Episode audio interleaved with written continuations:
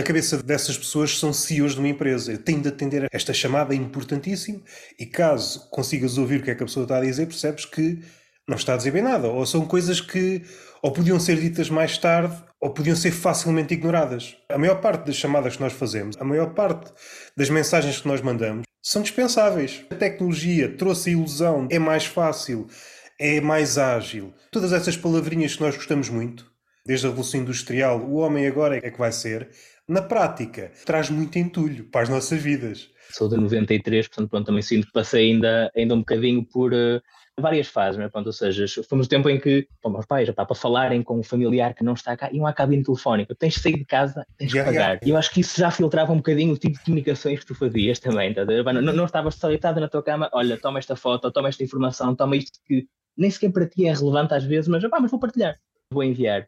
Tem coisas boas também, ponto e mesmo pensar. Mas se pegares nessa ideia, se recuarmos ainda mais, isto aqui já entramos em território de beat stand-up.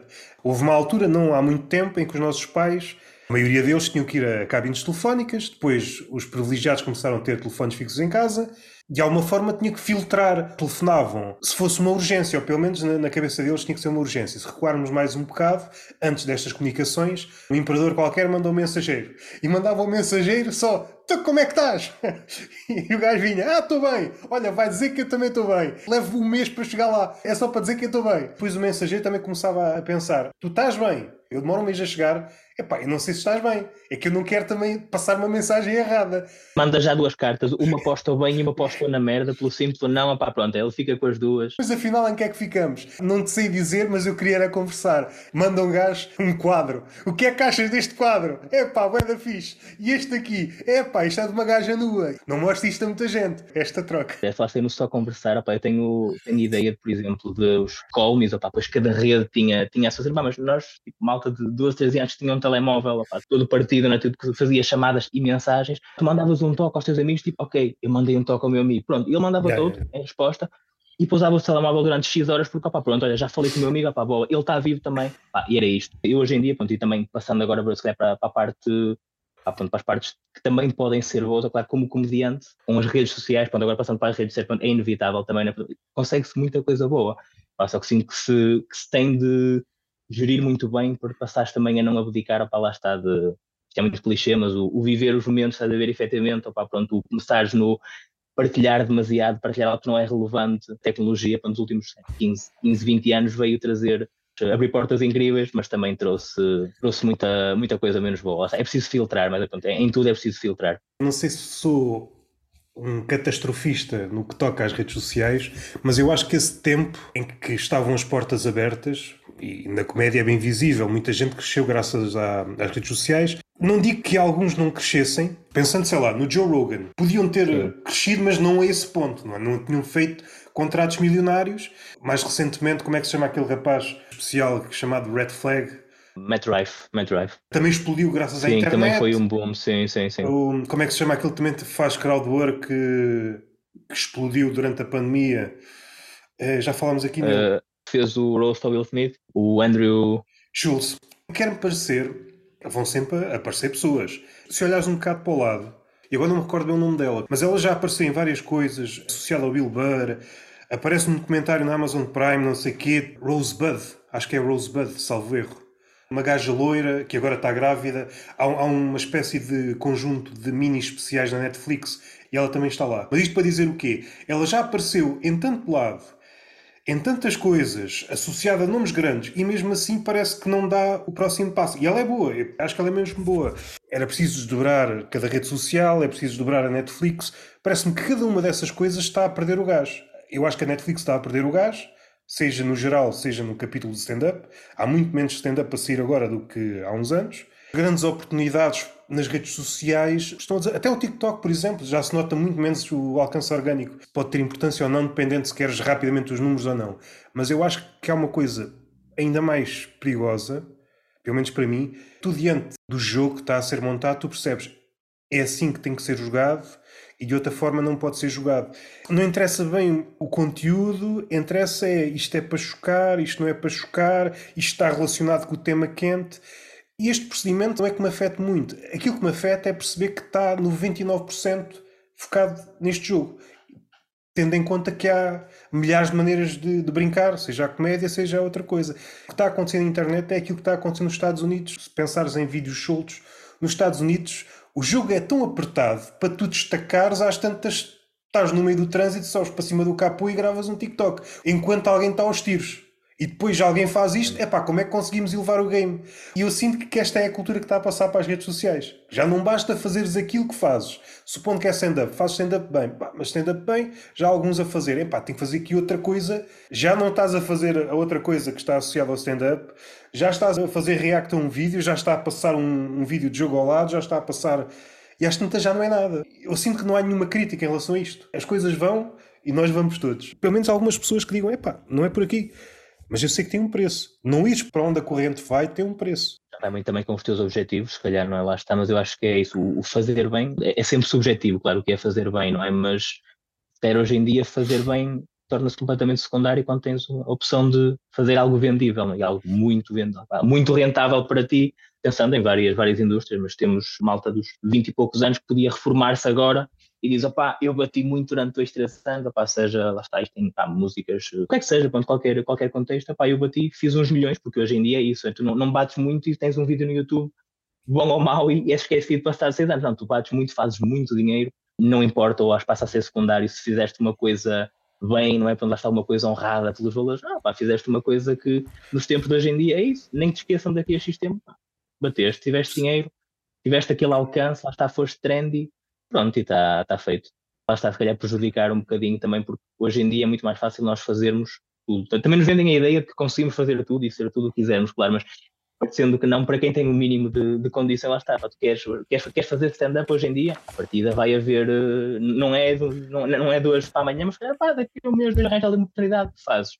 E eventualmente haverá, haverá sempre caminhos mais rápidos de fazer as coisas, portanto, isto agora passando para o abstrato, em seja qual, qual seja a arte, qual for o contexto, ah, mas acho que se calhar se, se tentarmos dar passos mai, maiores do que conseguimos dar, se tentarmos correr sem saber andar, eventualmente acho que isso vai, uh, vai, vai contra-atacar, não é? Não está na cabeça de ninguém atualmente. Há pessoas que acham que sabem voar antes de dar o primeiro passo. em última análise, isto não me afeta a ponto de eu sair para a rua com cartolinas, acabe-se com os youtubers, não é isso? Por exemplo, não, não. uma das coisas que me faz comichão é não haver vozes críticas, não é bem assim, no sentido em que, para já o que estás a fazer não é bem nada e explicar porque é que não é nada. Não está a comunicar com nada. É muito fácil achar que és bom ou genial quando tu não sabes o que é que está para trás. E eu sinto que, seja do público, seja de quem faz, esta amnésia coletiva, eu não sei se é uma concertação, mas é mais fácil para os dois. É mais fácil para o público julgar e é mais fácil para o criador. Não se está a medir com ninguém, tudo o que ele diz é pela primeira vez, e esta atmosfera em que não há uma figura à parte que diga epá, não é bem assim. Já houve este, este, este este já fizeram isto estás a fazer e mil vezes melhor. A mesma figura do crítico é uma figura que se perdeu. Hoje não se faz bem crítica, faz-se uma espécie de. É uma espécie de guia turístico. Seja no cinema, seja nos livros, o que se aponta, e às vezes até na comédia, o que se aponta é este comediante teve estes números. Depois explica onde é que ele teve, no caso dos livros, o escritor ganhou este e aquele hum, prémio literário. Isso não interessa nada. Isso não interessa nada. Não há ninguém que mergulhe na obra e diga isto e isto é bom, isto não é, comparado com este e aquele. Ninguém quer dar este salto, porque a partir do momento que dás esse salto, tens a cabeça a prémio. Este salto é que ia pôr a nu várias hipocrisias. A comédia dá para todos, seja a comédia, seja outro, outros campeonatos. Sim, sim, sim. Há estas frases assim difusas existem porque não há uma figura contrastante que ponha em causa isso. E às vezes não é preciso uma figura de forma, uma figura de dentro da comédia que diga criam-se magicamente unanimidades em volta de um certo comediante. Que é bom ou mau, tanto vai para um lado como para o outro. E não há uma figura que nós possamos considerar isto é uma figura respeitável, pelo menos ponderou aquilo que está a dizer. Na comédia, então, acho que era impossível uma figura deste tipo. Alguém que dissesse aquilo que realmente queria dizer em relação a um certo comediante, a partir daí acabava. Por outro lado, era um espetáculo. Era um espetáculo agradável havia muitas máscaras a cair. Expunha a farsa de várias frases que alguns comediantes dizem. Que a comédia é verdade, que a comédia não sei quê, que a comédia é genuinidade. É até aparecer uma figura contrastante que manda isto tudo abaixo. A partir desse momento, aí é que vamos ver o que é que é a comédia. É muito fácil falar de guerra num clima de paz. É válido para a comédia como para outros lados. A literatura, que mais ou menos estou a par, volta e meia criam-se assim umas bolhas de unanimidade e ninguém diz nada. E de repente, olha, uma ninhada de génios. Ninguém diz nada. E depois há um gajo que, sei lá, vindo não sei de onde, não está ao corrente destas regras. Isto é tudo medíocres. E toda a gente se passa da cabeça. Toda a gente vai apedrejar. Uh, sinto que falta para bem da saúde da comédia. Porque se a comédia fosse mesmo comédia, ia ter hum, flexibilidade para brincar com essa crítica. Mesmo sendo uma crítica severa e que desmontasse algumas ideias feitas que o comediante é dele próprio. A arte só começa quando tu te pões em causa. Se não te pões em causa, se estás sempre numa atmosfera de idílio, não estás bem a fazer arte. Estás na fronteira, mas não há ninguém a pôr em causa e não lutas com com essa realidade que te chegou aos ouvidos ou que te chegou à, à beira do, dos olhos, uma coisa concertada, uma negociata entre pares. E isso faz muita confusão. Na comédia, na literatura, no, no cinema, faz muita confusão porque todas estas figuras contrastantes foram morrendo nos últimos anos. As figuras maiores que eu me recordo, sei lá, o Humberto Eco, havia um crítico literário que era o Harold Bloom, outro também literário, o Steiner, estas figuras que não tinham medo de apontar se isto está mal, eu vou dizer porque é que está mal. Vou escrever 20 páginas e se vocês querem vir para a discussão, epá, venham armados. Não é esta que bom, não sei o quê, não é? isso não é bem nada. Descemos vários níveis na discussão, seja da comédia, seja da arte, seja do que for, até em temas mais comezinhos. Mesmo no debate político, é, nem sei porque é que vim para aqui. Queres que diga? Nem sei porque é que vim para aqui. É, não, o papel, acho que o papel do crítico é, é, é, fundamental, sim, mas depois também é importante que o papel do crítico seja o de ponderar e criticar, não apontar o dedo, que acho que hoje em dia também é muito mais fácil só, mais uma vez, ter facilidade em comunicar para o mundo, portanto vamos só apontar o dedo em todas as direções. Acho que também não, não é esse o papel do crítico. Do outro lado, mesmo um crítico crítico de forma ponderada terá sempre o, o risco de ser visto como olha, olha o puritano, olha, olha o gajo que olha o gajo, olha o gajo que acha que sabe, não sei o quê, sim, não é? Sim.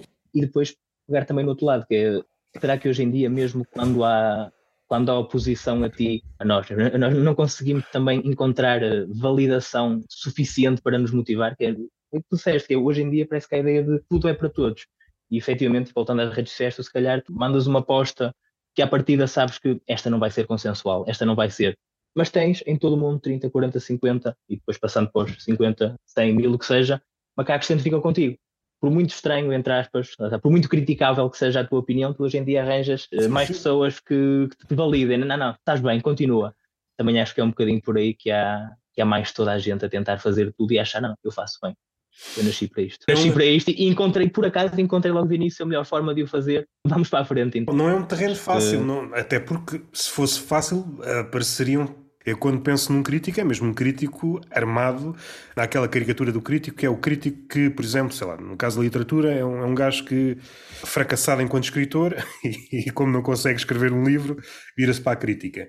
Não é bem essa figura, porque há críticos igualmente romancistas ou poetas. São de tal maneira bons, pelo facto de serem bons, que conseguem criticar. Eles sabem onde é que estão as ligações, sabem as fraquezas da maioria das ideias. Reconheço que no caso da comédia, pensando na stand-up, uma coisa mais ou menos recente em Portugal, se aparecer uma figura dessas, não sei se vai aparecer, mas se aparecer, é uma figura ou a tal maneira independente, no sentido financeiro, que não precisa disto para nada e, ok, eu gosto disto. E sei que, pronto, vamos chamar tudo, não há problema, porque financeiramente estou fixe. Hum, epá, estava aqui a lembrar de uma entrevista que o Miguel Esteves Cardoso disse, onde ele esteve num festival literário qualquer, até a respeito mais ou menos destes temas. Se reparares nas coisas mais antigas que ele escrevia, ele era mais ácido e agora, à falta de melhor termo, é mais insípido. Às tantas está a falar de qual é a altura certa para comprar ameixas ou cerejas. Ou... Pensa assim, mas quem é que lê estas crónicas a não ser pardais? Porque os pardais querem estar informados quando é que é a melhor altura para comer determinado fruto. No entanto, se recuares um bocado, ele era bastante ácido. E ele fala lá um episódio. Não há muito tempo criticou um restaurante não sei em que moldes, e teve, acho que durante meses ou um ano, a levar com telefonemas pelo facto de ter escrito a crónica. Não compensa, não compensa. Tem afastado muita gente porque entramos, seja o comediante, seja uma marca, entramos neste jogo da reputação quem estava a retaliar era a malta do restaurante ou os fãs do restaurante. É que senão o restaurante é mesmo muito bom. Eu ainda não me recordo. Era capaz de ser as duas coisas. Eu acho que era as duas coisas. Não, não, não quero estar aqui a. Tanto a malta do restaurante como as pessoas que acham que fanbase, o restaurante. Fanbase é, também era tóxica, então, não é? Ok. Nem sei se ele mencionou o, restaurante, mas era fácil, era recuar até encontrar essa crónica. Facilitando, sei lá um restaurante que é conhecido pelo cozido à portuguesa. E entretanto são adeptos de cozido à portuguesa. Aqui é que se come cozido à portuguesa. Ele disse que este cozido não vale nada. E uma pessoa ir para a internet ou a telefonar por causa de um cozido à portuguesa, pronto, a nível humorístico, é engraçado. Eu vou tirar aqui um bocadinho da minha vida para dizer mal daquele cabrão que disse mal do meu cozido. Então eu ando aqui há anos a comer cozido religiosamente. Onde eu moro, é certo que naquele dia da semana há cozido. E os velhos sabem, e às vezes um dia antes dizem: Não te esqueças que há cozido naquele dia, eu vou logo lá às 11h30, ah, mas o restaurante está agora ao meio-dia, não, mas eu estou lá, pô, o cozido acabar. Lá com já com as panelinhas todas prontas, claro. Ou seja, o cozido à portuguesa é uma espécie de religião. Se um restaurante causa estes problemas todos, imagina quando bates em políticos, em figuras mais poderosas, tu às tantas tens uma data de cães atrás de ti, a morder-te os calcanhares. Há pai dois ou três que eu conheço em Portugal que tratam da literatura, é mais fácil ir para o outro lado e fingir que está tudo bem. E nem sei porque é que nós começamos por aqui. Como agora dizem os youtubers, ou os influencers, estão a dizer mal de uma coisa, mas no fim do raciocínio, nada contra aquilo que eu estive a dizer. Então, mas tu estiveste a dizer mal? Ah, não, mas nada contra o youtuber. Eu acho este raciocínio muito engraçado. Então vamos começar pelo início. Como é que começou a stand-up na tua vida? A minha vida, stand-up, stand-up, stand-up, eu lembro-me, acho que é o primeiro, o primeiro solo que eu me lembro de ver foi o Black Label do, do Cortes. Alguns em 2014, 15, creio já em miúdo, uh, me lembro de, de ver puxando assim a cassete muito, muito atrás da lembro de ver Mr. Bean, RTP1, para um miúdo não é, não é aquele, aquele exemplo de comédia, não é? Isto aqui não é super feliz, não, é? não, não são palhacinhos, não é? Ah, mas lembro muito de Mr. Bean, depois se calhar uh, RTP2, uh, Friends, do Charlie Sheen, pá, gato fedorento, pronto, o gato fedorento entra ali aos 12, 13 anos, pronto, já com um bocadinho, com outra capacidade também de olhar para as coisas, portanto, pá, acho que foi, foi, foi muito isso até, até ao cortes. Ah, pronto, e depois comecei, uh, pronto, desde Comedy Central também, os roasts, pá, gostava, gostava muito, me ajudou também a conhecer vários, vários comediantes, comecei a, a explorar mais, na altura se calhar muito, muito estrangeiro, muito, muito, muito lá de fora, todos nós, se calhar, a partir do momento em que pensamos, hum, eu era capaz de experimentar fazer isto uma vez, não é? Temos de pensar também no, mas espero que corra bem, porque se isto não correr bem, estar ali num palco e está toda a gente a olhar para ti sozinho e corre mal, não é? Eu não sou, não sou a pessoa, se calhar, mais, com mais à vontade. Mas era uma coisa que eu gostava muito, ou seja, eu gosto muito de escrever e acho que isso também ajudou, porque acho que me dá. Imaginava eu que me daria aquela mínima sensação de controle, não, não, eu vou escrever, ah, vou pôr ali o asteriscozinho a dizer, tu aqui levantas a mão esquerda ligeiramente, 45 graus, estás a ver para ter não sei o quê ainda hoje, foi um aninho e pouco, comecei, ainda hoje tenho muita cena de, pá, gosto mesmo de escrever, pensar ali o, o detalhe. Agora, o passar para fazer mesmo stand-up, foram, ainda foi um processo de uns aninhos, portanto, eu conheço uh, o Guilherme, o Guilherme Limpo, do Sexto Sentido, também já faz tempo, pronto, conhecemos-nos conhecemos já, já bastante, pá, pronto, e acabamos por nos motivar também um ao outro, tiramos o... Começaram na mesma altura. Sim, sim, sim, exatamente, pronto, as nossas duas primeiras atuações foram, pronto, foram então as galas da Bank, pronto, e foram, foram juntos, acabamos por conhecer também a Rita Gaspar, Portanto, formamos ali pronto um núcleo que acho que é, pronto, acho que é muito importante, eu senti que foi muito importante também para, para mim, que é eu ter alguém que está, neste caso duas pessoas na por cima, na mesma fase que tu, alguém com quem te identificas, ainda melhor, mas alguém que está na mesma fase que tu, passa que a partida ti vai-te correr mal, se calhar outra pessoa vai correr, ou ainda pior, ou um bocadinho melhor, mas na seguir já compensam e trocam outra vez, Pá, podem falar sobre isso, poder trocar perspectivas, acho que é, pronto, é bom, acho que foi, foi uma boa fase para começar, tive sorte. Como é que é essa sensação de teres começado na mesma altura que o Guilherme. Com a Rita, não sei se dista de muito tempo, deve ter começado mais ou menos na mesma altura. Foi, nós fizemos a primeira atuação juntos, quando não éramos da mesma turma, conhecemos a Rita no próprio dia, pá, pronto, ela por acaso estava cá, pronto, estava cá a morar no Porto também, foi coincidência, pronto, e a partir daí ficamos, pronto, ficamos logo, logo a dar-nos mais. Como é que vês a evolução de vocês os três? É uma competição saudável? De vez em quando um ultrapassa e depois o outro não, eu na próxima quero. Ver. Não, não acho que haja competição, melhor, competição acho mesmo que, que não há de, de todo. Pronto. A competição saudável acho que é boa, pronto, e nesse sentido aí que é sempre bom um gajo pensar, pá, ah, nesta noite, olha, eu consegui, lá está, riram-se daquela, não sei o que, mas na verdade se riram daquela, grande parte do processo criativo acabou por ser partilhado também com, pá, com ele, com eles. Olha, porque é que não fazes escolher assim de maneira diferente? Pá, gosto muito dessa, olha, podes, uh, tenta passá-la para o início do texto e juntas à outra acho que é muito um sucesso coletivo também, pronto, e isto mesmo, há mesmo que às vezes estamos duas, três semanas sem, pá, sem nos ver, sem falar o que seja, pá, e depois vamos ver a atuação um do outro, pá, pronto, acaba por ser sempre, acho que é, acho que é muito gratificante, pronto, acho que é, é, é bom para todos. É fixe por começar na mesma altura, já te surpreendeste, no sentido em que, e aqui estou pensando as coisas ao mesmo, vês um beat que já tinhas visto, e ao vê-lo novamente há ali coisas novas, e um beat que até Funcionava assim mais ou menos, de repente daste conta que o beat finalmente está a caminho de ficar completo. Ou pelo menos já está mais robusto. Eu, eu acho que dá para todos os cenários. Acho que também dá para o cenário de, mesmo vendo uma piada, agora estou a pensar no Guilherme, uma piada que eu vi, melhor, que eu vi meses antes de ter levado à palco pela primeira vez, e ainda hoje, opá, pronto, ele, ele para mim pode contá-la, tu pode ligar-me, pode acordar-me às 5 da manhã só para me contar a piada, eu vou ficar contente, opá, eu vou continuar a dormir todo, todo feliz. É fixe essa parte, sim, de ver esse texto que se calhar eu já conhecia, ou conhecia três one-liners completamente diferentes, e do nada vejo um beat. E do nada vejo, pá, pronto, pensando agora pá, no Guilherme, em mim, pronto, na, na Rita, uh, ou, ou, em pessoas que fomos conhecendo também ao longo do, do tempo, também a começar, pá, e ver a diferença, ver o à vontade, ver o, isto eram 3 minutos antes e agora tipo, isto é um minuto, mas está um minuto, está sólido, lá está, está mesmo, está limadinho, opá, pronto, acho que isso é, é fixe também, é fixe de ver, opá, opá, depois também ao outro lado, se calhar ver, a ver noites em que estava à espera que fizesse aquela vez, opá, se calhar, olha, ou, ali podias ter feito assim ou não correu tão bem, opá, e fazermos também essa análise juntos. Acho que o ter à vontade para, para tal cena da crítica, quando estava a falar um bocado, olha pá, acho que não correu tão bem assim, ou acho que podia ter corrido melhor, e se calhar outra diz, olha pá, percebo, mas se calhar não. Esse processo aí de, lá de debate é muito importante também no processo criativo, e ter alguém que tenha pá, que tenham a vontade também de aceitar a, a, crítica do outro, não é? Pronto, neste caso acho que é, acho que é muito bom. Ajuda também, se calhar, a ver, a ver uma perspectiva que pá, é uma piada que estou a passar um exemplo concreto, uma piada que eu fiz há dois, três meses, se calhar, é só deu aquele cliquezinho em conversa com o pessoal, espera. Ficou, pronto, e se calhar ficou, passou a ser das piadas que eu mais gosto de, de fazer, para está aí, é um detalhezinho que veio da perspectiva de uma pessoa que neste caso nem sequer era de, do meio. Estivemos abertos a, lá está, pronto, a, a desafiar-nos, questionar algumas coisas também que se calhar já temos como fechadas há muito tempo, acho que também só, só temos a ganhar. Para quem não, não percebe comédia, pode parecer eh, dispensável, irrisório, eh, quase um capricho. A maioria das vezes o comediante até chega lá, só que vai demorar mais tempo. A alteração de uma piada, às vezes dentro da própria piada, em que a punch inverte-se com a setup, o comediante vai acabar por notar, mas às vezes leva mais tempo. E é aí que entra uma visão de fora. Isso, isso, e tu de repente, ah, é verdade nunca tinha pensado nisso porque a tua cabeça está a pensar noutras coisas. Talvez a coisa mais simples, mas que às vezes tem logo efeitos práticos. Já pensaste numa pausa aqui? Às vezes até funcionava, mas com a pausa funciona ainda melhor. E assim, porra, eu estava a pensar, o que é que eu vou fazer a seguir esta piada? Esta piada se calhar pode crescer. Era uma online, dá para um beat e, e estás-te a esquecer da própria piada. E às vezes até no caminho contrário ao espectável. O caminho natural, ou pelo menos da maioria dos comediantes, é encurtar a piada. Mas há situações em que funciona o contrário. Depende da forma como entregas. Sim, sim, surge uma nova ideia, exploras um bocadinho mais, lá está, passas a juntar dois beats que até já fazias e do nada pá, surge ali a outra ideia e fica punch final. Fica, é. yeah, yeah.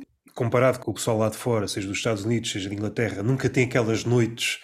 No outro dia estava a ver um documentário, eu acho que é aquele que está na Netflix, do...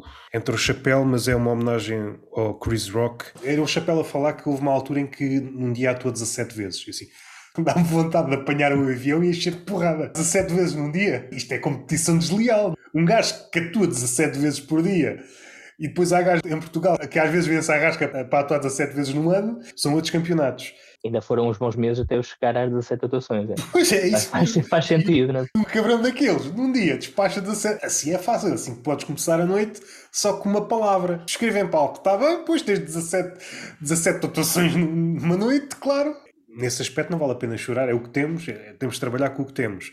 No entanto, esse ato de descobrir o que está no texto, quer queiramos, quer não, por mais, por mais genial que seja o comediante português, há um ponto que ele não consegue ir porque precisava de experimentar muito mais.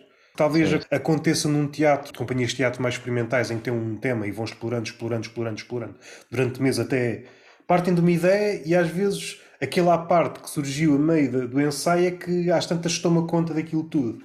Isto às vezes acontece num beat, mas é mais raro porque nós não temos tantas atuações por um à parte de repente toma conta do beat. Pensando que eu comecei, eh, portanto a nossa primeira atuação foi em uh, setembro de 2022 e noto uma grande diferença em termos da oferta que já há de noite, eu agora estou a falar aqui mais de, na zona do Porto, é uma diferença muito grande. Isto num ano, num ano e pouco, foi um bom timing para começar, ah, foi um boom depois estamos a falar desde pá, comedy clubs, restaurantes, eventos, aqueles que acontecem uma vez, opá, lá está, oportunidades de palco para rodar texto, seja o mesmo para contar coisas diferentes, opá, acho que isso aí é, é essencial e nota-se logo a diferença quando estamos uma, duas semanas sem atuar. Pá, aquele texto que até tinhas feito duas, três vezes seguidas antes, já vais ter que fazer ali um bocadinho mais para rever. Era bom isso. Houve, houve semanas em que eu conseguia atuar tipo, duas, três vezes durante uma fase opa, e, e nota a diferença. Um gajo nota a diferença que está muito mais. Não sente tanto aquele, aquele nervosinho antes, porque acho que vai haver sempre, mas não, não sente tanto.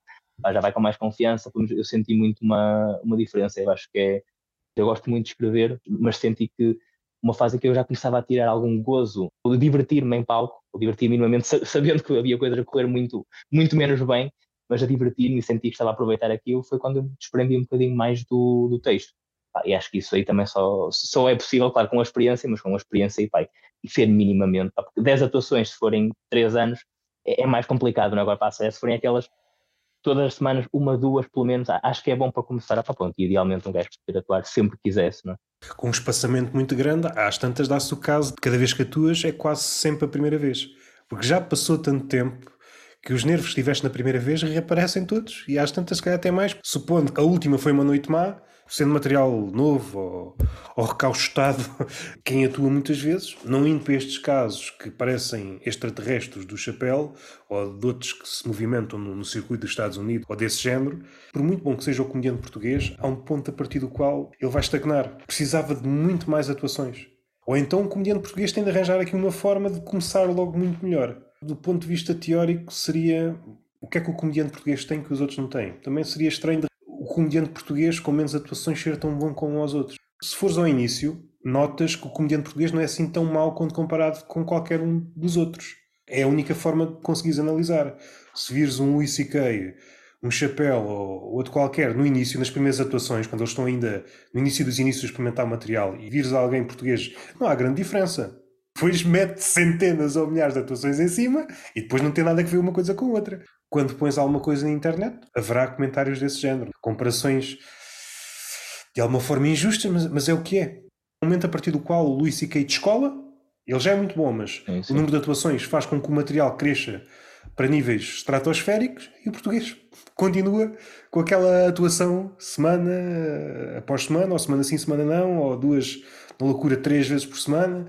Também em Portugal é muito complicado, o que eu vou vendo é muito complicado uma, uma pessoa estar a tentar fazer isto, também muitas outras uh, formas de arte, estar a tentar fazer isso e dedicar-se exclusivamente a isso. E muitas vezes estamos a falar de coisas que requerem, não é só tempo, tempo é disposição, é? é, é o mínimo de predisposição a, estás ali duas, três horas investido naquilo, opá, que se calhar teres um trabalho full time durante a, durante a semana, opá, muitas vezes semana e fim de semana, turnos, o que seja, sou derrota ao fim do dia, não é? e coisas que envolvam criatividade, opá, que vão pensar um bocadinho mais, alguma continuidade ali no tempo, desenvolver a um texto, o que é que seja, é muito complicado, né? eu dou, pá, dou muito valor a quem, quem é trabalhou estudando, opá, está a quem se calhar trabalha, sai à noite, opá, estou, estou a pensar em exemplos de malta que trabalha a restauração, hotelaria, chegas às tuas folgas, tu queres sem morrer, né? queres, queres sim, morrer, sim. deixem em paz. Pensando aqui no stand-up, que não é só a ideia que muita gente tem, ah, pá, este gajo ali conta umas piadas, está feita, maravilha, assim também eu, não é?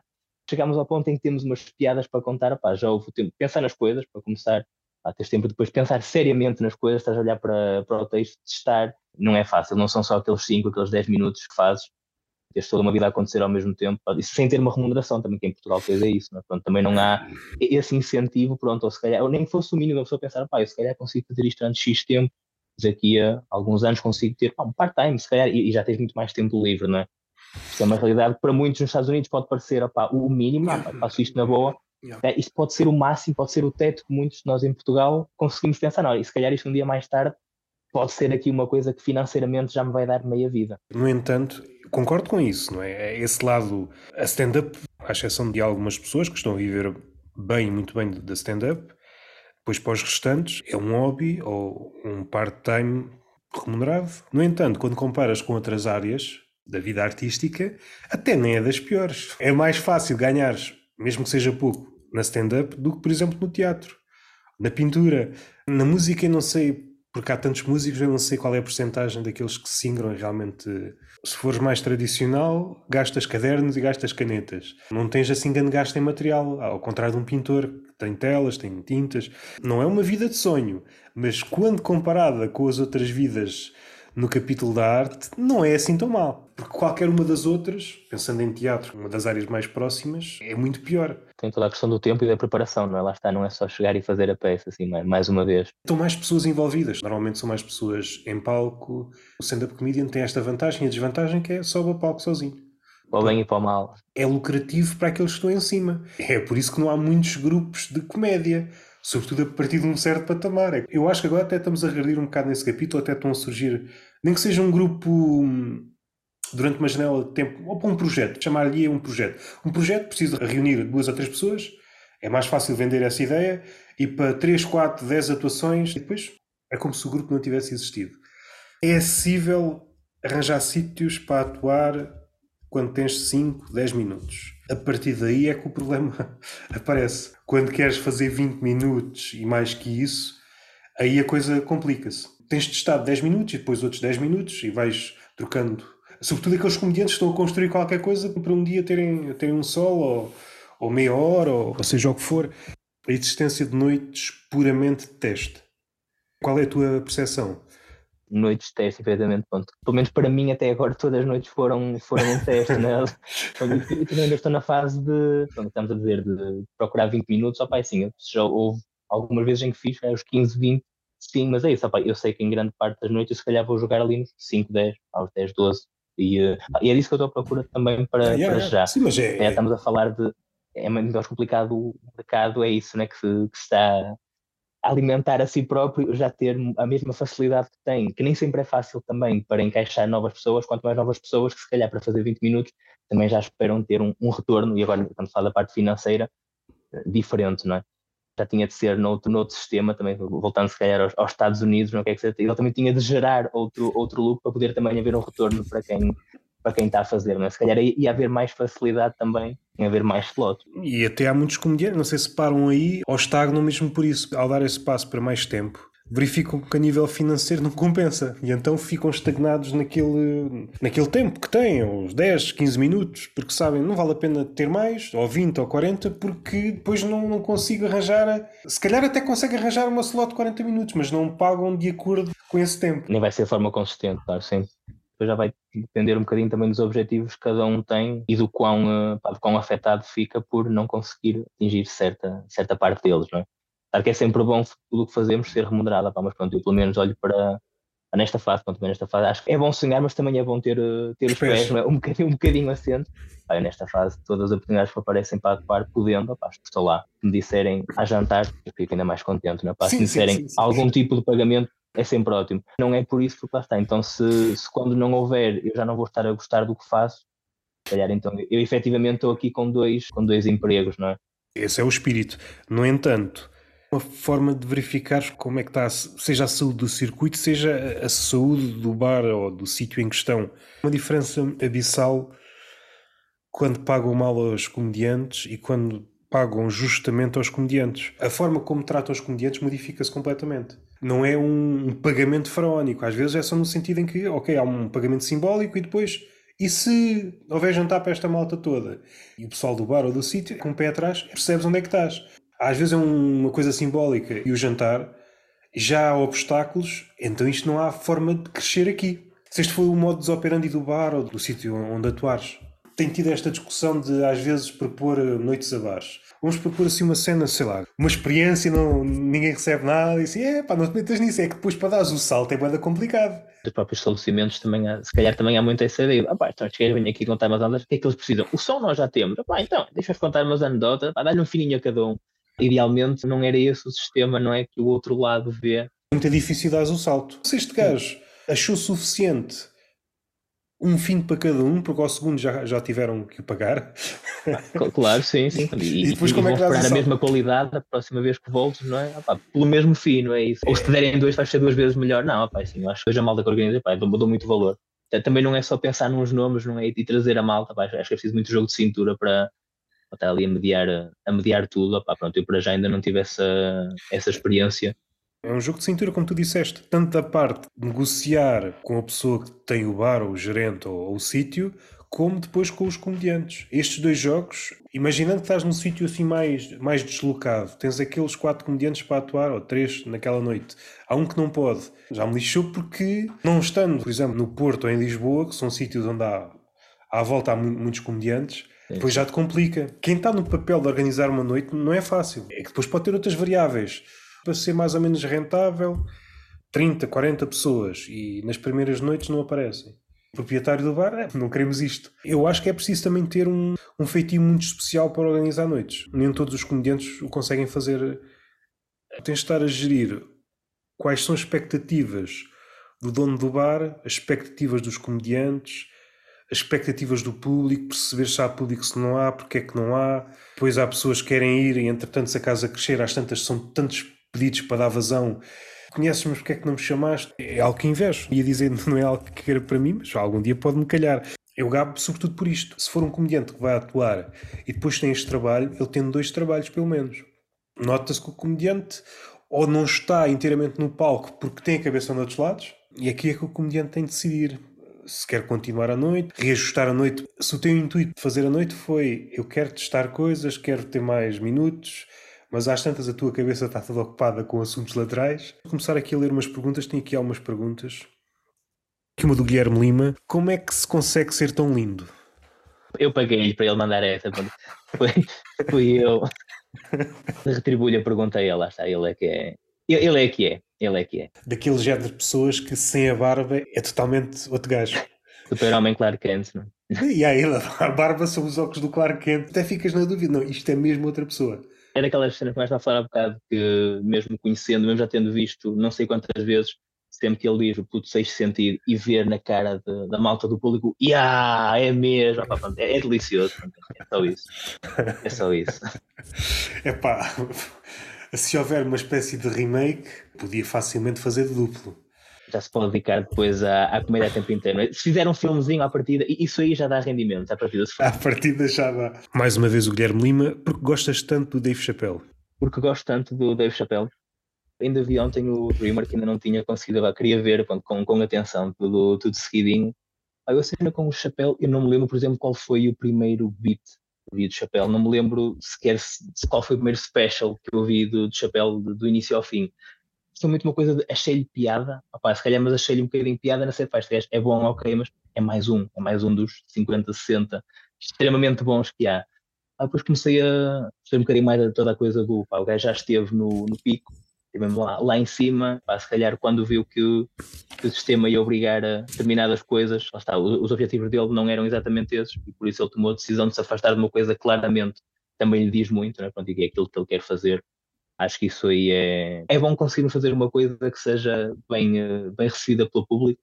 Ah, mas um gajo que, que, faz isto porque gosta, isto e qualquer, qualquer que seja a arte, pá, faz uma coisa porque gosta, pá, tenta fazer as coisas bem feitas, pronto, para mim acho que merece, merece responder, na minha opinião, é dos melhores de sempre, mas nem que ele não fosse, nem que fosse um gajo de piada nenhuma, acho que ele ter tomado essa decisão na altura, acho que foi. Também, atenção, também é grande jogada, claro que é verdade que ele agora, 10, 10 ou 15 anos depois, poder dizer, ah, eu fui o gajo que caguei não sei quantos milhões, voltei e fiz outros quantos com a Netflix, também é diferente, mas acho que na altura tomar essa decisão, não sei, se calhar também foi por causa disso que comecei a vê-lo com mais atenção, pronto, e depois acho que tecnicamente é um gajo muito bom em storytelling. E agora mais especificamente, o último especial, o que é que achaste dele? infelizmente caí no erro de ouvir opiniões de pessoas. Não gosto de ser condicionado em nada. Vou ver tudo e depois é que vou debater com o pessoal, tanto no trabalho como pronto, amigos meus do meio e não do meio disseram: pá, eu gostei, mas não foi aquilo que estava à espera. A frase foi a mesma de muitas pessoas, que é se calhar porque estava com expectativas muito lá em cima também. Pessoalmente, eu gostei, acho que o início foi forte. Pronto, o início foi forte. Não sei, senti que foi também um, uma cena feita muito dele para ele também. Acho que tem ali toda uma mensagem para o público, claro que sim, mas senti que ainda por cima foi, este foi gravado em, em Washington, então, senti que foi muito dele para ele. Tenho de rever, portanto, eu também gosto de ver as coisas pá, uma, duas, três vezes, rever, parar. Ainda por cima faz a ligação entre vários, vários solos também, portanto, pá, quero, quero analisar melhor, pá, mas gostei, gostei. A minha opinião há de sair esta semana. Vais partilhar então. Deixas-me só assim uma ou duas, um ou dois pensamentos, se, se puderes também, só para estar uh, curioso já agora. Não, não me preencheu. Se bem que ele faz uma coisa, tenho que pensar em melhor nisto, se isto é comédia ou se não é comédia, mas ele faz uma coisa que me agrada, que os comediantes estão a fugir todos disto, que é. Ele há um momento, não sei se reparas, duas coisas. Ele está a fazer piadas que toda a gente já fez, aquelas do reconhecimento facial. Isto sim, é sim. piadas já foram feitas agora tem muito mais graça devido ao clima politicamente correto. Politicamente correto, neste aspecto, é uma vantagem para o comediante porque pode trazer piadas mais antigas. E agora sim, isto agora tem muita piada. Tem muita sim, piada. Sim. Mesma coisa com algumas piadas que gordos, é um tema que parecia que estava morto. Está a ganhar força, quase todos os comediantes têm piadas sobre gordos. Mas o que eu mais gostei, de vez em quando lança a palavra trans. Que às vezes está mais ajustado ao que ele está a dizer, outras quase com brincadeira, sim, sim, como sim. se estivesse a atiçar o público. Eu vou dizer aqui uma piada, mas espera, calma. Quando a câmara aponta para o público, percebes em alguma daquelas caras o terror. A que está ali, sim. E, Isto, e isto aqui é que me deixa na dúvida. Eu gosto muito daquilo. Não sei se é comédia. Os outros comediantes, no lugar dele, recuavam no sentido eu não quero esta reação no público. E ele avança. E eu tenho pensado nisso, o que é que é realmente a comédia? É para fazer rir, mas antes disso, o que é que era a comédia? O Bobo e o Rei, o que é que o Bobo fazia? É uma figura de contrapoder. Ok, o que é que é o riso hoje? O clima de hipocrisia? A conclusão que eu cheguei é que se vivemos num clima de hipocrisia, um terreno fértil do politicamente correto, da cultura woke, há este clima de hipocrisia em que toda a gente acha que está tudo bem, então não sei se o papel da comédia é fazer rir o papel da comédia, porque o riso já existe, havendo comédia ou não. Há este riso falso. Toda a gente se ri, aquele riso que às vezes vês na, naqueles programas da manhã, toda a gente se está a rir, mas não houve piada nenhuma. Riam-se porque é de bom tom. E é nessa situação que eu não sei se o comediante deve fazer rir. O comediante aí deve, se calhar, fazer o que o chapéu está a fazer. O feedback que eu tenho muitas vezes de pessoas, eh, e agora pensando mais até em fora do meio, que dizem, pá, pronto, olha este vídeo aqui, olha este vídeo aqui eu já sei que se eu vou mostrar chapéu à partida, eu não vou mostrar um vídeo de dois minutos. Eu se calhar não tenho um gajo que tem oito punchlines ali e piadas super, uh, lá está, super, aquele engraçado, rápido, rápido, rápido. Não querendo agora entrar depois também na parte, opa, se tu és comediante, tens de passar sempre a tua mensagem. Opa, também não é isso, eu também acho que não, não temos de estar sempre a tentar fazer nada. Tudo o que eu digo há um propósito, claro, há uma mensagem. Não, opa, comediante quer fazer rir não implica que não possa passar uma mensagem. O comediante depois também não se torna o justiceiro só que também não faz rir. Acho que também é isso. Acho que ele consegue esse equilíbrio, mas percebo quando dizem, opá, ele, ele tem um solo, se calhar, e pensando agora mesmo nos outros para trás, uma hora e tal, ah, e eu ali punchlines mesmo elaboradas, consigo ver ali 3, 4. Eu se calhar quando vou ver um special também não vou, já não vou só para me rir, é isso, mas já não vou só para estar ali a receber estímulos constantes, não é? Pronto, portanto acho que ele consegue fazer um bom equilíbrio e acho que depois também há o outro lado, que é se calhar, eh, estou a pensar por mim, por exemplo, que aquilo já é o meu preferido há, há alguns anos, alguns antes de começar, pá, eu se calhar podia também que eu nem não, pá, então se este é o meu preferido, eu vou ser como ele, então eu vou chegar aqui e aí se calhar ia andar eu sim a pedir 20 minutos ao pá, deixem-me fazer 20 minutos que eu tenho aqui uma história impecável para vos contar. Isso aí também pode, pode acontecer, é um bocadinho o fenómeno de apontarmos muito para cima, vermos uma pessoa que, está, pá, que tem um género muito específico e eu vou fazer assim também, não é? Estou a pensar aqui no exemplo do, do basquete, pode ser um bom exemplo que hoje em dia na, na Stephen Curry, no ano que lança muitos triplos e de muito longe, a sequer os miúdos agora querem ser todos como ele. Depois vai ver a malta e diz, pá, estás a estragar o, a estragar o jogo, não é? Porque agora a malta, já, a malta já não vai lançar ao sexto. Isso é inevitável. No basquete ou na comédia, percebes que há vagas. E os imitadores, pelo menos ao início, estão a olhar para quem está no topo. Houve a fase do, do Seinfeld em que começaram a aparecer vários comediantes de observação, a fase mais do humor negro, que era ali do Jezelnik, no nosso sim, caso o Rui Sinel, apareceram mais humoristas do humor negro. É sempre por vagas. Houve a vaga em que os melhores comediantes eram comediantes de one-liners, então havia mais comediantes de one-liners. Às vezes, já naquela fronteira entre se é stand-up, se é uma palestra, então começam a surgir mais. Se por um lado há seguidores dessa lógica, rapidamente existe um contrapoder. É a reação. Eu vou fazer uma coisa que nada tenha que ver com isso há de acabar por regular-se. O que é que eu posso dizer mais acerca dessa posição do chapéu? Eu percebo, esteja do lado mais da mensagem ou da piada pela piada. No entanto, se pensarmos num caso, sei lá, o George Carlin, no que diz respeito à piada, não sei se é um cenário triste ou, ou real, que é, mesmo quando a comédia tem piada, não tem peso nenhum no mundo real tudo o que vais dizer acerca do mundo, o mundo não muda pelo facto do comediante dizer aquilo sobre o mundo. Não muda, fica igual ou pior. Ou pior. No caso do Carlin, dá para ver, nas questões que ele tinha com a linguagem, o ouvido destes anos está muito pior do que estava na altura. Na altura não se podiam dizer algumas palavras, hoje em dia, nas redes sociais, tu não podes dizer, e eu vou dizer, olha, que se isto chegar a 3 ou 4 pessoas, não podes dizer aborto, não podes dizer suicídio, na Twitch não podes dizer virgem, não podes dizer pinto, caralho, é brasileiro. E às tantas, cria aqui dois cenários muito engraçados. Há um cenário para alguém como eu, ok, estou a par destas palavras, a lista é infinita. Eu estou a segundos de dizer uma palavra que me vai foder o engajamento deste podcast. Hitler, outra. Vamos ser ouvidos por cinco pessoas. Eu disse aqui o combo. Nada engraçado. Por outro, há pessoas que notas, sejam youtubers ou pessoas da, da iniciativa liberal, uma espécie de youtubers mais políticos, que eles sabem exatamente as palavras que podem dizer e as que não podem dizer. E aquilo é uma espécie de balé. Quando chegam à palavra, ou param, ou dizem a primeira sílaba, vão para outra ideia. E estão sempre nisto. Do ponto de vista humorístico, muito engraçado. Legendas é muito engraçado. Já houve vários degraus. No início, tu punhas um asterisco no caralho. Era suficiente. Agora já há dois, três asteriscos, já as tantas põem asteriscos no caralho todo. Isto é válido para o caralho, para a cona, para o aborto, para o suicídio. No suicídio, por exemplo, na legenda, uma letra e o resto dos asteriscos tu tens de pôr em silêncio o que estás a dizer, caso contrário, no limite, no Instagram, podem tirar-te o vídeo. Isto é uma cultura contra a qual o Carlino lutou e agora está muito mais inflacionada. Isto para dizer o quê? para dar leveza àquilo que o comediante faz. Aquilo que interessa ao chapéu enquanto mensagem, ele vai dizer e as coisas podem ir para um lado ou para o outro, independentemente daquilo que ele diz. O comediante não tem poder nenhum. Quando eu vejo um comediante muito, muito interessado, seja no ativismo, seja em mensagens, cada um vai para o lado que quiser ir. No entanto, não sei se a comédia é o melhor sítio para fazer esse tipo de coisas. Não faltam exemplos em que não surtiu o efeito. Mais uma vez, dás um passo atrás e percebes que tudo isto criou novas figuras, novas formas. Eu acho muito engraçado alguém que tem medo de dizer pinto. Vai para dizer pinto, diz pi e recua com medo. Ai, esse o meu canal da Twitch vai abaixo. Epá, que mundo é este? E alguém que está a editar as legendas põe asteriscos em tudo. Isto é risível. É risível para quem tem espírito crítico.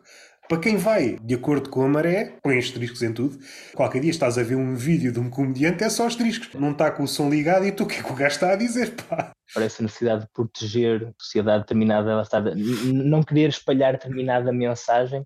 Isso aí não é, não é educar todo, é? educar se calhar é, lá está, é saber que não há palavras proibidas, há informação sobre certo está Hitler. Dizer Hitler, o que Hitler fez foi, foi muito mau, mas dizer o nome Hitler não é errado. Errado é o que ele fez falar sobre isso é história. É uma, é, uma, uma, parte triste da história, mas é falar sobre história. Pronto, e não, não entrando agora aqui no campo de fazer piadas sobre e o que é que é piada sobre, sobre determinados temas é sim, mas acho que chegamos a um ponto em que tentamos proteger demasiado, para lá está, e é, é, é contraproducente. Há países que agora estão no sentido contrário, por exemplo, a palavra, se calhar, a palavra mais complicada de ser dita na internet é suicídio, mas, por exemplo, a Suécia agora está já perceberam que não é pelo facto de dizerem suicídio que os suicídios diminuem. Nunca os números dos suicídios estiveram tão elevados no mundo. Esta estratégia de não dizer suicídio não afeta aqueles que possam ter tendências suicidas. Eu acho que ter esta ideia de não dizer uma coisa é uma ideia paternalista no mais elevado grau. É como se a pessoa que tivesse tendências suicidas tivesse na sua vida, epá, esquecem o que é que eu tenho aqui na cabeça. Epá, eu tinha uma ideia, epá, mas agora, epá, e como não está em contacto com ninguém que diga suicídio, porque a palavra é proibida, nunca mais se lembra. Nunca mais se lembra, não é? É uma ideia paternalista, mas esta é a lógica que está a ser espalhada para tudo. Não dizes, ok, é como se a coisa não acontecesse. Houve aqui um ponto de transição, não sei se recordas no início da pandemia, um filósofo, e há quem diga presidente dos Estados Unidos, ex-presidente, o Trump, logo no início, muita gente ridicularizou aquilo está a ser implementada em todos os, os setores da sociedade. É Covid. Se não falarmos nela, deixamos de ter casos de Covid. Está feito. Não fazemos teste, deixa de haver Covid. E toda a gente. Aí, este gajo é um burro. Envolvidos uns meses, estava o gajo da iniciativa liberal a dizer exatamente a mesma coisa. E eu assim, porra, a mensagem chegou cá, demorou, mas chegou. Atualmente, em todas as conversas, todos os temas sensíveis, há alguém sempre a dizer isto. Há sempre um gajo ou uma gaja a dizer isto. Se calhar não vamos falar. Faz de conta que não existe. Tem aqui muitas nuances mas esta medida unânime que o mundo tomou de não falar desta palavra, do que isto implica, estamos a ver que não está a surtir efeito. Ok, não falar sobre suicídio não abrandou o suicídio. Ok. E agora vamos tentar aqui outra abordagem. Porque é aquilo que se faz na ciência. Quando uma metodologia não funciona, vamos tentar outra coisa. Testamos a coisa mil vezes, não funciona. Vamos testar mais mil vezes. Outra vez o Guilherme Lima. Estás a tomar meias medidas com o Roberto? Ele está a rolar material na APA, isso é, é uma one que ainda, acho que por acaso acho que ainda não a fiz, ou se fiz foi mesmo na última, na última atuação, não, mas opa, lá está, isto são, é o clássico, porque aí que um gajo sai de trabalho, pá, ela é para que, que eu li, olha, tenho aqui estas duas, três, pá, pronto, ali 5 minutos em conversa, eu testo duas, três, ele testa duas, três, pá, eventualmente há uma que se vai tornar aquela referência durante uma semana de conversa, em que por algum motivo puxamos sempre a piada um do outro, esta é uma delas, vamos ver se, se em breve, eventualmente, pode ser algo um bocadinho mais, mais consistente, vamos ver. Ana a Belinha, se a comédia fizesse chorar, continuavas a fazê-lo? E a comédia não faz chorar. Uh. Certeza, se nós víssemos certa, a certas alturas. Noites, do... Sim, sim, sim. Se continuássemos com uma câmara a documentar o percurso do comediante, se calhar apanhávamos ali um choro. E dávamos conta a transição, o momento exato em que a comédia passa a ser fado. Faz falta um fadista para documentar o percurso do comediante até casa. Pá, nada. Há, há noites em que são. E acho, acho que isso também faz falta, lá está. E acho que faz falta Pá, podem ser lágrimas uh, simbólicas, mas acho, acho que é bom também o, ficar triste. não estou a dizer que são simbólicas, mas podem ser também, não há problema. Mas acho que é bom haver essas noites também, às vezes. se for depois daquelas duas, três noites que correm bem, sim, uma noite sim. a correr mal, é ótimo. Pá. É ótimo, mas uma vez não, peraí, okay, já, já me lembro, já me lembro. É um contrapeso ideal, porque rapidamente nós pensamos que levitamos, e sou maior da minha aldeia e agora tive aqui não sei quantas noites, tudo resulta e depois tens uma noite tem que quase tudo falha, assim, ok, ok, coisas ainda a melhorar pá, num, contexto em que envolve não só nós treinarmos certas coisas, pá, como envolve um público, envolve pá, estado de espírito, envolve o mesmo texto em dias diferentes, ser uma merda ou não. Eu penso assim, algumas noites em que eu entro e tenho assim duas, três piadas, pá, nem chamo piadas, mas são tipo aquele comentáriozinho que à partida prepara a malta para se rir a sério, a seguir. Pai, quando essas duas, três não entram logo de início, aquele friozinho na barriga a começar a bater, eu se calhar eu hoje vou para casa. Em... Yeah, aquele, aquele início quando tu testas ali às primeiras três e aquilo há ali aquele limiar que me aconteceu na última noite. Riem-se, mas não é aquele riso contagiante. Está ali no limite da coisa explodir e tu vais tentando, nunca ultrapassa esse limite. Não é o silêncio absoluto, mas sabes que faças o que fizeres, não ultrapassa, que é um, é um limite baixo. Há uns risinhos, mas. E aquilo parece que depois contamina. Como os risos são mínimos, ninguém sequer ri demasiado. Então, faças o que fizeres, não consegues sair dali. Foi duro. Riram-se mais das minhas reações. Minha reação natural é escavacar o público. Naquela noite não me apeteceu fazer isso. A coisa não resultava e eu dizia, ok. E o pessoal começa a rir. Ah, Esta é para arriscar, não é? Esta é para arriscar, ok. É, é comentário, comentários muito curtos, tipo, tipo só, ok, ok, ah, estão para aí, ok. E o pessoal começou-se a rir hum, desses comentários mais laterais. Sobretudo quando estás a experimentar texto, é inevitável, é, é, inevitável, é, inevitável, é, inevitável, e acho que é bom perceber-se que, é um, que é um ciclo. Por exemplo, uma coisa que eu gosto de. Pá, tento fazer eu não gosto de chamar pausa, a pausa de palco, nem que seja às vezes duas, três semaninhas, pá, isto aqui ficar depois de três, quatro meses ali, em que lá está, por norma consegui atuar todas as semanas, pronto, ou grande parte das semanas, às vezes estar ali três semaninhas, nem que seja mesmo um mês, que não vou a palco, vou ver noites, pá, estou a escrever texto, estou a ver pá, vídeos de atuações que já tiveram para trás, uh, pá, mas tentar distanciar-me também um bocadinho e rever as coisas de forma diferente. É diferente de na própria noite correu mal e vou para casa, uma merda, foda-se, não, não correu bem, acho que é diferente, é pôr a coisa perspectiva com calma. Ok, houve noites que correram bem, houve noites que correram menos bem, houve noites que foram muito más, tá, mas vamos, faz tudo parte, está aqui um ciclo, lá está, se calhar isso começaste agora, pá, agora vou estar a testar texto. É normal que seja nas próximas noites, as duas, três, quatro, que seja, uh, até isto começar a ficar um bocadinho oleado, se calhar vou chegar a casa e não vou estar com o ego lá em cima, não é? Se calhar vou, vou achar que este texto. E, e até poderá ser o texto uma merda, também, também faz parte, né? também, também é um, uma situação possível, mas lá está, a cena de poder questionar poder perceber que está, há ciclos, que há, que há fases que nunca vai ser super consistente o progresso, nem super consistente o não progresso. É preciso que um gajo tem, tem algum tipo de poder sobre isto, mas há, há fases, há, há momentos, portanto.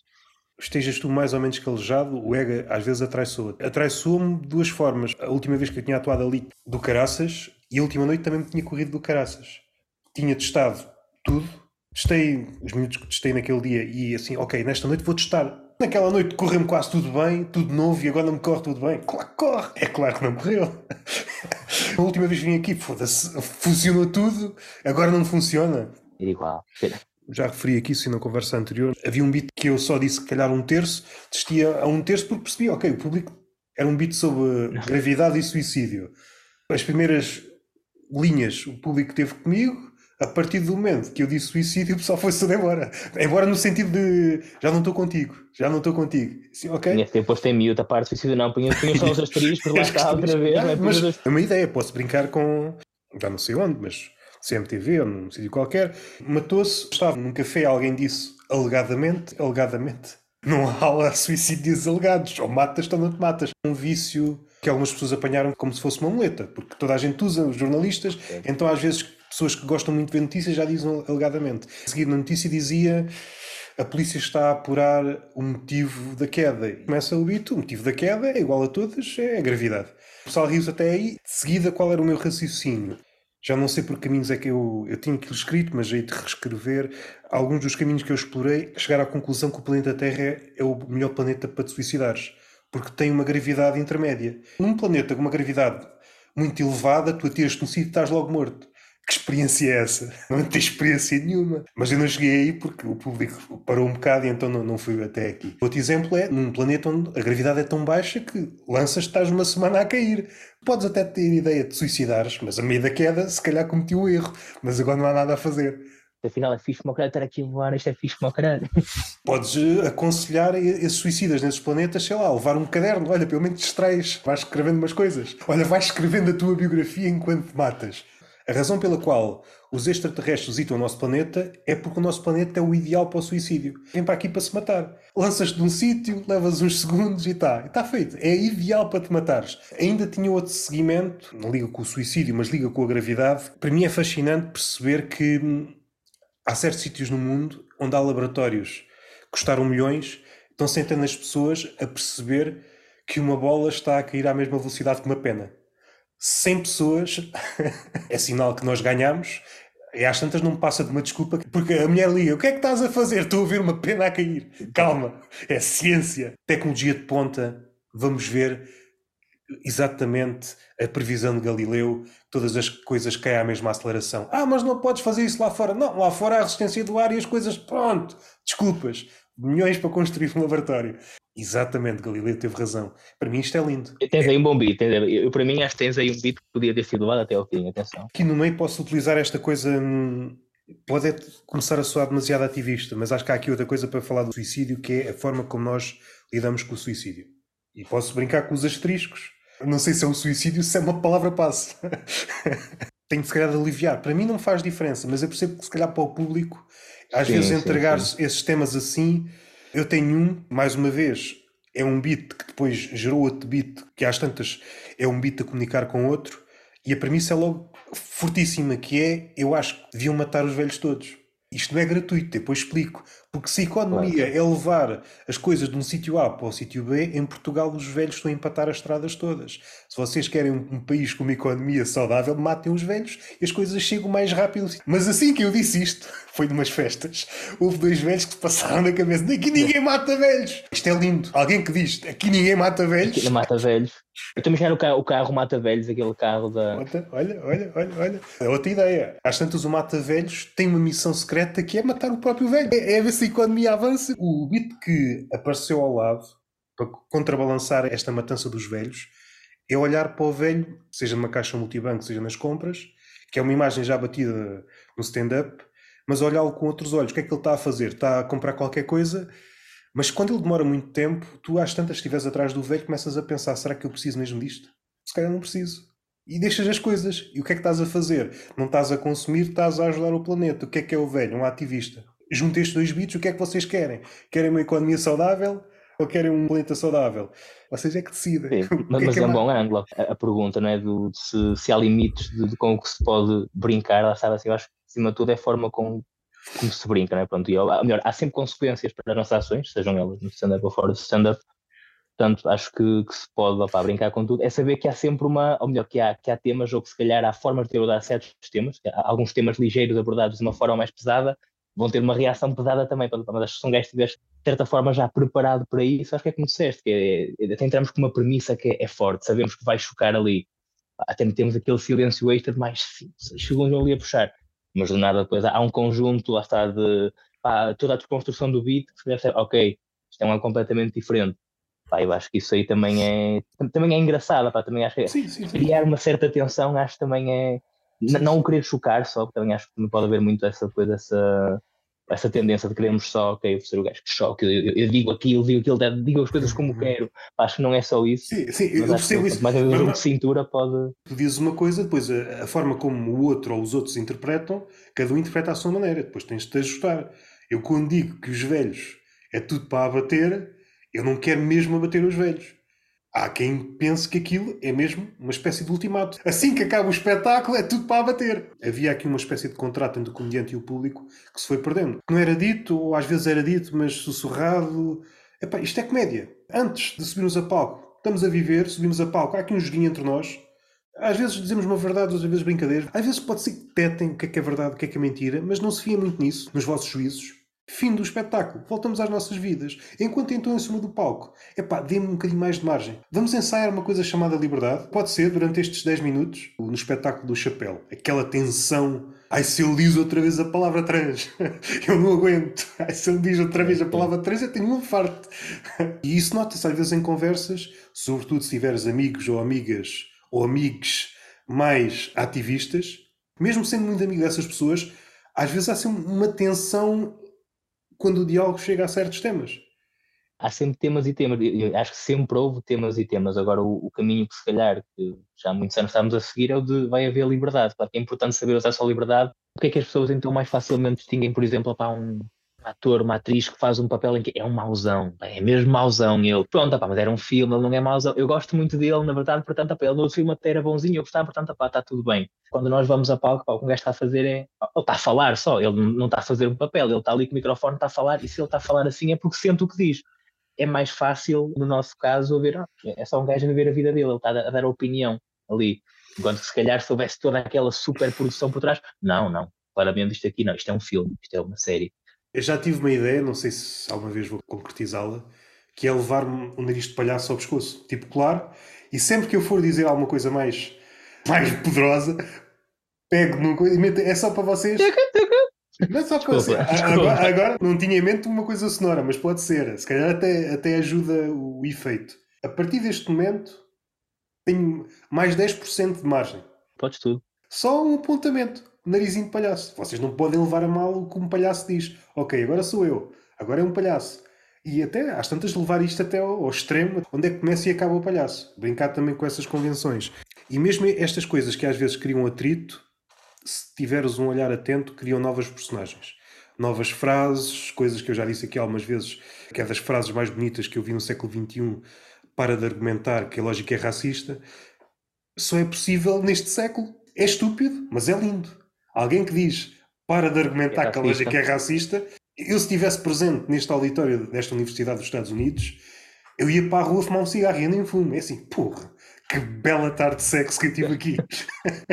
assim vale a pena. É daquelas frases que mudam o teu entendimento do mundo. Aqui há outra coisa que eu explorei no outro podcast que eu tenho, o Túnel de Vento, que é uma coisa que o Ricardo Ruz Pereira, não sei se disse num dos últimos episódios do podcast dele, houve escritores a, a falarem nisto é a aversão à palavra cerebral, com uma conotação negativa. Isto às vezes há entre comediantes. Ah, aquele comediante é muito cerebral, aquele escritor é muito cerebral. Então, mas o gajo pensa. Ou comentários em relação a filmes. Eu não gostei do filme porque houve uma parte que me fez pensar. Pô. Pensar um bocadinho, pois, ok, não, pá, não dá. Filmes domingo, duas horinhas só, não é? Eu acho fascinante o cerebral ter uma conotação negativa. Apetece-me fazer um beat à volta disto. Termos chegado a um ponto em que pensar é negativo temos várias fontes de pensamentos que nós só temos de os seguir, lá está, eles, eles são-nos oferecidos diariamente, opá, um gajo não tem de se esforçar e quando temos de fazer a pena, mostra aí o, o que é que diz o ou a X sobre isto já agora, ok, não, então é isso que eu penso também.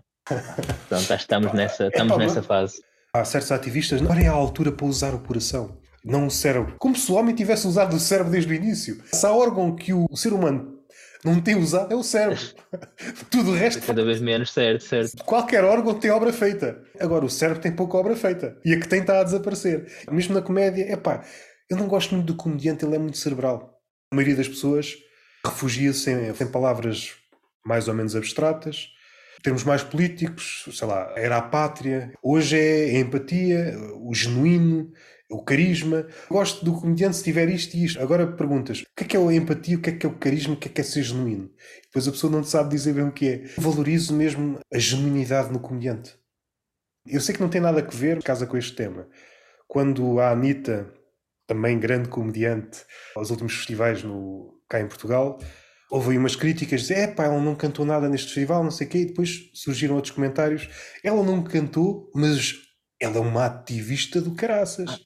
Já, já falaste sobre isso, eu acho que agora já, estou, já, já, já, falaste sobre isso. Sim, eu, sim. eu acho isto fascinante. Pondo-me no público, vendo uma má atuação de uma banda ou de uma cantora, ou seja do que for, e, e ter este raciocínio. É pá, ele não está a fazer um caralho, mas porra, defende causas com a campeã, assim vale o bilhete. Já lhe vou pagar o bilhete para ir ver o concerto dela, onde ela vai estar enquanto artista, para a ver cantar, sim, sim. Será que é extensível a todo lado? Será que sobrevivia, por exemplo, no mundo do futebol? Alguém que falha um gol, baliza aberta, o gajo é uma azelha do caraças, mas porra, está a defender os direitos humanos. Eu acho que o mundo do futebol é um mundo muito específico. Não funciona. Não pegar... É, opa, não sei, eu acho é, que se a Madre Teresa tivesse jogado futebol e falhasse assim um gol desses, não sobrevivia no final do jogo, lá está, não importava ser a Madre Teresa no final e dar cabo dela. Eu acho que o futebol, se calhar, é, é aquele contexto já demasiado sensível. É assim, pá, pode dizer suicídio, não digas o Benfica ou Porto Sporting é merda, não. Isso, isso aí já. O Benfica perder-se 5-0 com um clube da segunda divisão e depois eh, aquelas entrevistas já saída do estádio, os adeptos, os adeptos contentes, é pá, perdemos 5-0, mas temos ativistas. Estes... boas pessoas, eles é, é o que importa, fizeram é... o melhor deles, não quero saber. Enquanto continuarem a ajudar os necessitados, continuem a vir ao estádio. Opa, adoro. É só isto. Um best buddy mais uma quem eu paguei para dizer isso, ok, a, malta está a cumprir, vou, fico contente, fico contente. Ela depois faz aqui uma pergunta, pergunta-lhe o que planeia fazer com as 50 páginas de documento Word que tem com texto de stand-up. Foi uma facadinha já aqui da Rita, isso é, logo quando nos conhecemos, isto anos, anos ainda antes de, de começar a perceber que estava a tornar sério que eu ia experimentar, pelo menos fazer uma vez stand-up, muito durante a pandemia, se calhar acho que a pandemia ajudou, como muita gente, se calhar, a, a focar-se um bocadinho. Conhecias a Rita antes de começar a fazer stand-up? Não, não, não, eu só conhecia a Rita no curso. Este texto que ela está a falar, estas 50 ah. mil páginas que eu, que eu fui escrevendo, é acho que escrevi uma boa parte delas durante a pandemia. Isto okay. ainda sem, opa, seja, sem nada em mente concreto, mas numa de mal não faz. Olha, vou escrever aqui, vou escrever aqui. Achava muito bem que, pá, fogo, se eu já tenho aqui um textinho de, de 5 a 10 minutos e ainda tenho 50 páginas, pá, o caminho está feito, não é daqui para a frente. De vez em quando vou revisitar esse primeiro documento, pá, assim, de 50 páginas, se punchlines, não encontrei assim muito, mas encontro, encontro ideias, encontro pensamentos, é o importante. Mas mesmo isso acho que, acho que é uma boa, uma boa forma de apontar tudo. Pá, eu sou a favor de. Eu aponto tudo o que digo, mesmo aquilo que eu sei logo um segundo depois de dizer, ah, é merda. Mas vou apontar, porque isto se calhar amanhã, com mais duas, três ideias, dá aqui alguma coisa, ou fica este pensamento. Se isto aqui pelo menos me deu aqui um, uma mini luzinha de hum, vale a pena gravar, tem coisas gravadas, lá está, ponto, de ainda antes de começar a fazer eh, stand-up. Aliás, algumas das piadas que eu levei no primeiro texto, a base delas foi pensada muito antes uh, daquele momento. Mas depois, pronto, teve que ser muito alterada, trabalhada, pensada, vista com outros olhos, vista com outras pessoas. Uh, sim, mas eu acho que é, é, é bom termos essa. Eu, eu chamo-lhe forno, neste momento, ao cheiro de não sei quantas páginas, chamo-lhe forno. Acho que é bom termos assim uma, uma basezinha, de vez em quando, mesmo sabendo que uma parte delas nunca vai ver a luz do dia. Mas, mas, mas isso... saca-se ali um bocadinho. Qual é o teu processo criativo? Já sofreu mutações desde que começaste a fazer exatamente stand-up? Se calhar esta pergunta devia ter sido feita logo antes. Quando começaste a escrever, começaste a escrever logo stand-up ou já escrevias outro tipo de coisas? Eu sempre gostei de escrever, mas não sou a pessoa que tinha como hábito. Eu não podia dizer que o meu hobby era escrita, não. Eu gostava de escrever de vez em quando, se calhar pá, tentava que fosse uma coisa engraçada. Estou a pensar isto em five, era um miúdo de 13, 14 anos que achava, não, eu agora é que vou ser engraçado, espera aí. E mandava assim umas cenas para lá, para lembro-me disso. Uh, e depois sabe, falámos de alguém com está, 18, 19, 20, 20 e poucos anos, principalmente, se calhar em que eu ia escrevendo umas coisas já a ver alguns specials, pá, eu pensaria, ah, esta ideia se calhar tem algum potencial, olha, não sei, mas vou apontar aqui. Uh, pá, pronto, assim, e esse, esse, é um bocadinho o meu processo, de, olha, lembro-me disto, uh, se há aqui uh, o mínimo que eu vejo, de, ou é um bom raciocínio, pá, às vezes penso, não, isto aqui é uma piada, não é já feita, mas é, isto é uma piada já feita para ser testada. Pode ser uma merda, mas não estava feita para ser testada, havia ali um raciocínio, vou levá-lo. Há outras que eu penso, não, isto aqui tem algum potencial, se calhar, mas ainda não estou, ou ainda não me sinto à vontade de trabalhar este tema, ou ainda não me sinto à vontade de, se calhar, levar esta ideia já assim que sim, pesa um bocadinho mais do que uma one-liner, se calhar, ah, mas aponto tudo, depois o, o que eu tento fazer é, esquecendo depois as sessões em que vou à procura de certo tema, e aí estou ali à volta, pá, tento equilibrar um bocadinho, que é se calhar eu agora se conseguir estar a pensar sobre o assunto X, mas sei que tenho ali duas, três piadas que dão para ligar mais ou menos àquilo, já consigo ter aqui uns dois minutinhos, então vou tentando construir. Aí depois é o, é o ir encaixando a meio do texto. Portanto, eu tento, quando falamos há bocadinho das pausas, gosto muito de pegar num texto, sei, pá, a partir daqui um, um início e um fim que eu sei que vão ser mais ou menos estes mas no meio eu vou andar aqui a trocar, pá, montes de vezes de noite para noite vou trocar ou, ou experimentar a punchline de forma ligeiramente diferente. Então, podem ser três, podem ser quatro, podem ser seis meses, o último texto que anda aí a rodar, Começava com, uh, com premissas que, se passado dois meses, já não eram as mesmas. Mas eu sinto que ainda é o mesmo texto. Para mim, ainda é o mesmo texto que eu comecei a trabalhar há seis meses.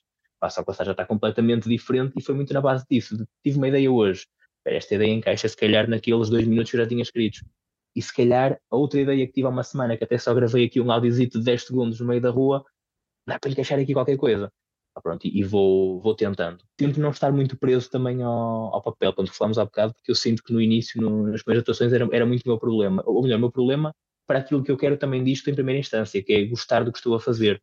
Queremos ser sempre bons, queremos sempre ter o reconhecimento, mas eu quero gostar do que estou a fazer, senão também isto vai se tornar mais um contexto da vida, né? já, já temos bastantes em que temos de andar aqui só a correr com um objetivo que não é o nosso.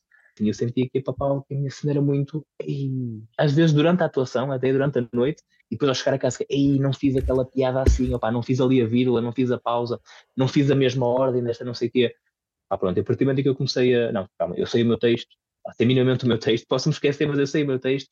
Ah, e é preciso eu largar um bocadinho o papel para ir tentar ver, ver o palco e estar lá. E ah, se alguém do público diz alguma coisa, se alguma coisa que eu me lembro, esta piada com esta pausa, vou fazer este comentário também.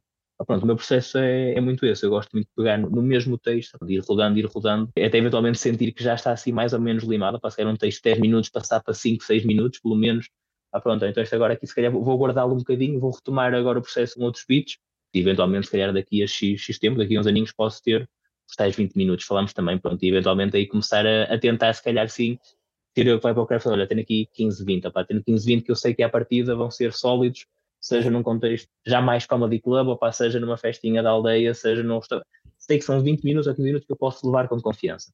Isso é, é o que eu gostava de fazer, entretanto. Apontar eu acho que é importante. As piadas chegam a nós sob diversas formas, algumas aparecem logo acabadas, e há outras que é uma ideia e às vezes nem sequer é uma premissa. São dessas que me estão a dar mais gozo, é quando me surge uma coisa que eu acho muita graça a isto. E eu normalmente hum, persigo-a quando ela me persegue a mim. Quando a ideia não me abandona, vou ter que pensar nela de outra forma. Pegar nela, sim. Depende de como é que eu quero fazer o beat, se quer ser uma coisa específica, quer ser uma coisa mais generalista.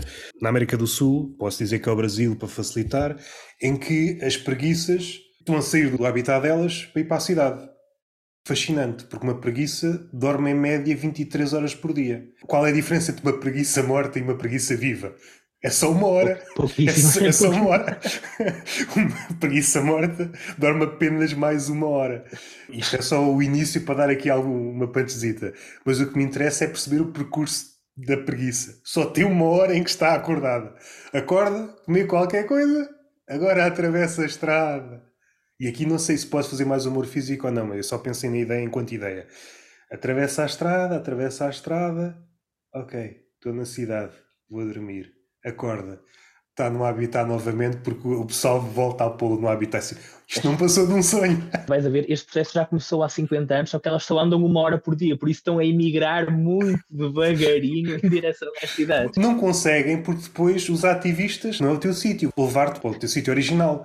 Ah, ok, mas, ok, Mas ela, ela, quando chega vai dormir porque gastou a hora, quando acorda está novamente na floresta está neste ciclo. Não sei se vou para aí, mas às tantas é uma, uma espécie de homenagem àquele mito de Sísifo em que o gajo está a rodar a pedra e depois a pedra vai para baixo. Uma espécie de Sísifo. Gosta muito de dormir, mas também é focadíssima. Tem uma hora, eu sei o que é que vou fazer com esta hora. Eu quero. Imagina como é que a floresta está para.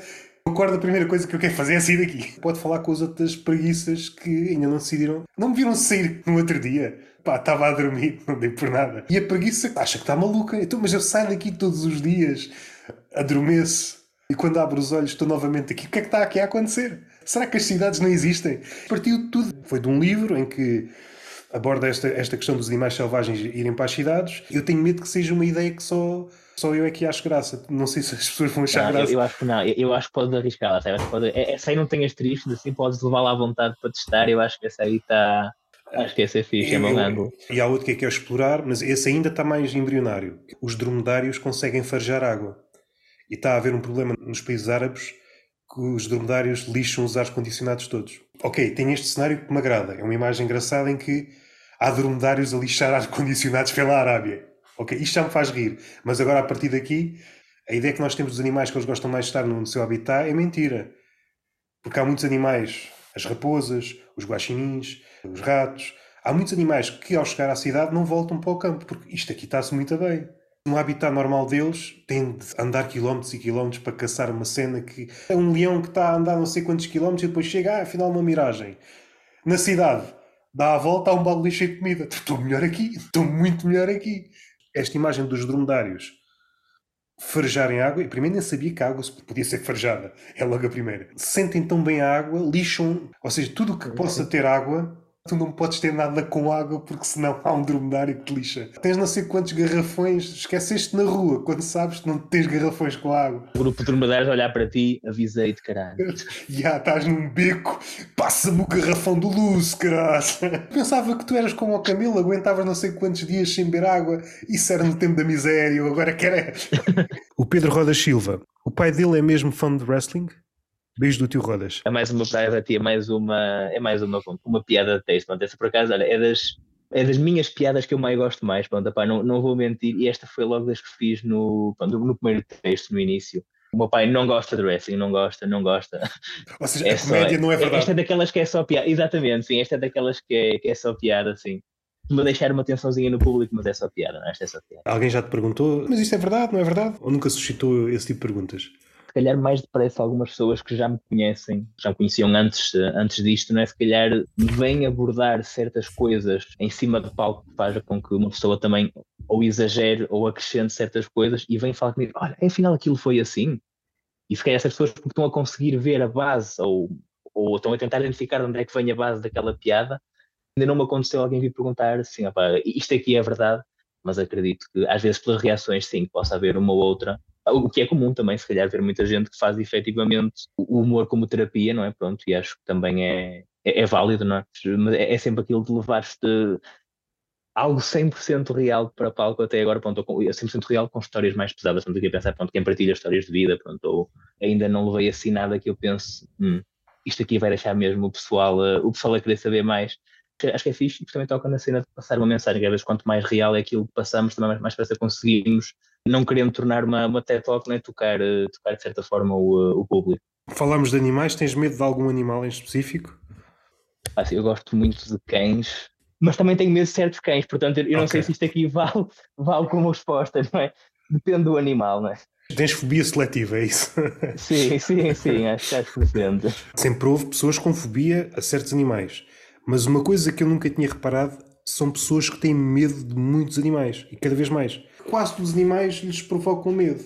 Antes, se calhar, olha, tenho medo de aranhas, medo de sei lá. Agora tenho medo de aranhas, de cães, de gatos, de cavalos, de vacas, de. de, de, de, de dromedários, não é? Dromedários. dromedários, insetos. não entrando já em registro de stand-up, mas essas pessoas, cada vez que descobrem um animal novo, devem. Foda-se, mais um medo mais o medo, e de cada vez que se estimula, aí vamos celebrar. Mas não tens medo assim nenhum animal em específico? Imaginando que amanhã ias sair de casa, abrias a porta e davas de caras com esse animal. Qual era aquele animal que te fazia recuar? Não, se calhar vou para casa não. outra vez. É isso, eu agora estou a pensar aqui na pergunta que é o não ter medo. Há muitos animais que eu não quero encontrar nunca na vida à porta da minha casa, ainda por cima uma segunda-feira. Então imagina este, este cenário: abrias a porta para sair e davas de caras com esse animal. Que animal é que fazia recuar. Ou então fazer qualquer outra coisa, não é? Às tantas podias querer lutar com esse animal. eu estava a pensar no urso, assim, o, o, urso é muito aquele animal que a malta pensa, eu se calhar malhava num urso e eu não sei como é que esse pensamento se tornou real alguma vez. Daqueles ursos pardos que chegam aos 3 metros e tal, epá, alguém que tenha este pensamento. Esse merece encontrar o urso, sim, é, merece, faz, merece. sentido. Tu mandas uma carta para um urso desses, olha, há um gajo que acha que te dá no focinho e o urso Mostra-lhe que não, vai lá, vem que atenção, encontrar um urso de manhã pode ser uma maneira de voltar para trás e assim não ir trabalhar. E por isso eu aí não me importo encontrar um animal que tenha medo, não há problema, atenção. Cobras e aranhas, a pasta, isto é muito, é muito típico, são das fobias mais, mais comuns. Fobias, e aqui falamos sem, sem algum tipo de acontecimento associado, não é? Porque opa, uma cobra ou uma aranha, por norma, é aquele logo mais. É, não tenho medo, mas também não faço questão de ver. Opá, deixa-os estar, deixa-os ver a vida deles, mas que não venham para a minha também. Não é inócuos, porque uma fobia tem sempre aquele peso mas é mais difícil de fugir. Alguém que tenha medo de aranhas, é difícil encontrar um sítio onde não haja aranhas. Ursos é mais é. fácil. Uh, Felizmente para já ainda. em princípio, isto dava quase um sketch. Há aquela ideia, não sei se verdade ou não, tinha que estar a investigar, mas o urso não te ataca se te fingires morto. Uh, eu já vi, eu, eu, gosto muito de fazer, pá, não sei se isto é um desporto também praticas, mas vi vídeos estúpidos na internet uh, de e depois, claro, vai aos comentários. Assim, os comentários são há pessoas que levam muito a sério os comentários, as pessoas claramente não levam nada a sério os comentários, as pessoas tentam fazer aqui a ligação entre estas duas fações, pá, e a malta vai para lá com factos, e eu adoro isso. A malta diz, Ei, pá, que estúpidos estão. Pá, em vídeos em que ela está, há ursos, há crocodilos. Pá, no caso do urso, ah, pá, era só ficar quieto. Eu acho que há tipo dois, três tipos de em um supostamente tu tens de fazer algum barulho, que eu também acho, hum, eu acho que não vou arriscar, estás a ver? Nunca vou ter confiança suficiente. Eu nem com um urso morto vou fazer barulho, quanto mais com um urso vivo, estás a ver? Supostamente depende, sim, acho que há uma espécie, lá está, uma, há uma facção dos ursos que é mais fáceis de, de tu te assumir também perante eles, sim. Essa coisa de fazeres de morto tem muito que se lhe diga. Diante de um urso, tu até podes achar que estás a fazer de morto. Mas será que estás mesmo a fazer de morto? Porque o urso está a verificar-te estás a fazer uma espécie de casting, tu és um ator e o urso está-te a avaliar. Oh, este gajo não se sabe fazer de morto. É bom que sejas bom ator, não é? Lá está, quando encontrares um urso, não vais estar só a fazer o, Mas, o eh, treino para o que vai acontecer a seguir. Em termos de sketches, é aquela ideia ligada à depressão que estamos um bocado mortos por dentro. Se o urso entendia isso como tal, via alguém depressivo, este está morto. Eu te ofereço um abraço. Estás bem, bro? Estás bem? alguma coisa? Precisas de falar? Até sacava de um salmão. Olha, este pesquei ontem, toma lá. Já vi o preço do salmão, toma lá. Eu agora vou hibernar, já estou gordo, não preciso mais. O dragão de Komodo, que é um lagarto muito grande, o gajo tem um veneno das coisas mais tóxicas. Também seria estranho encontrar um dragão de Komodo em Portugal. Por sem tempo já houve tanto para o lado negativo como positivo, é que os animais repetem os mesmos rituais. Estou-me a recordar de um documentário que versava sobre os pinguins. Eles continuam a pescar nos mesmos sítios de sempre, apesar daquele sítio já não ser o melhor sítio para eles.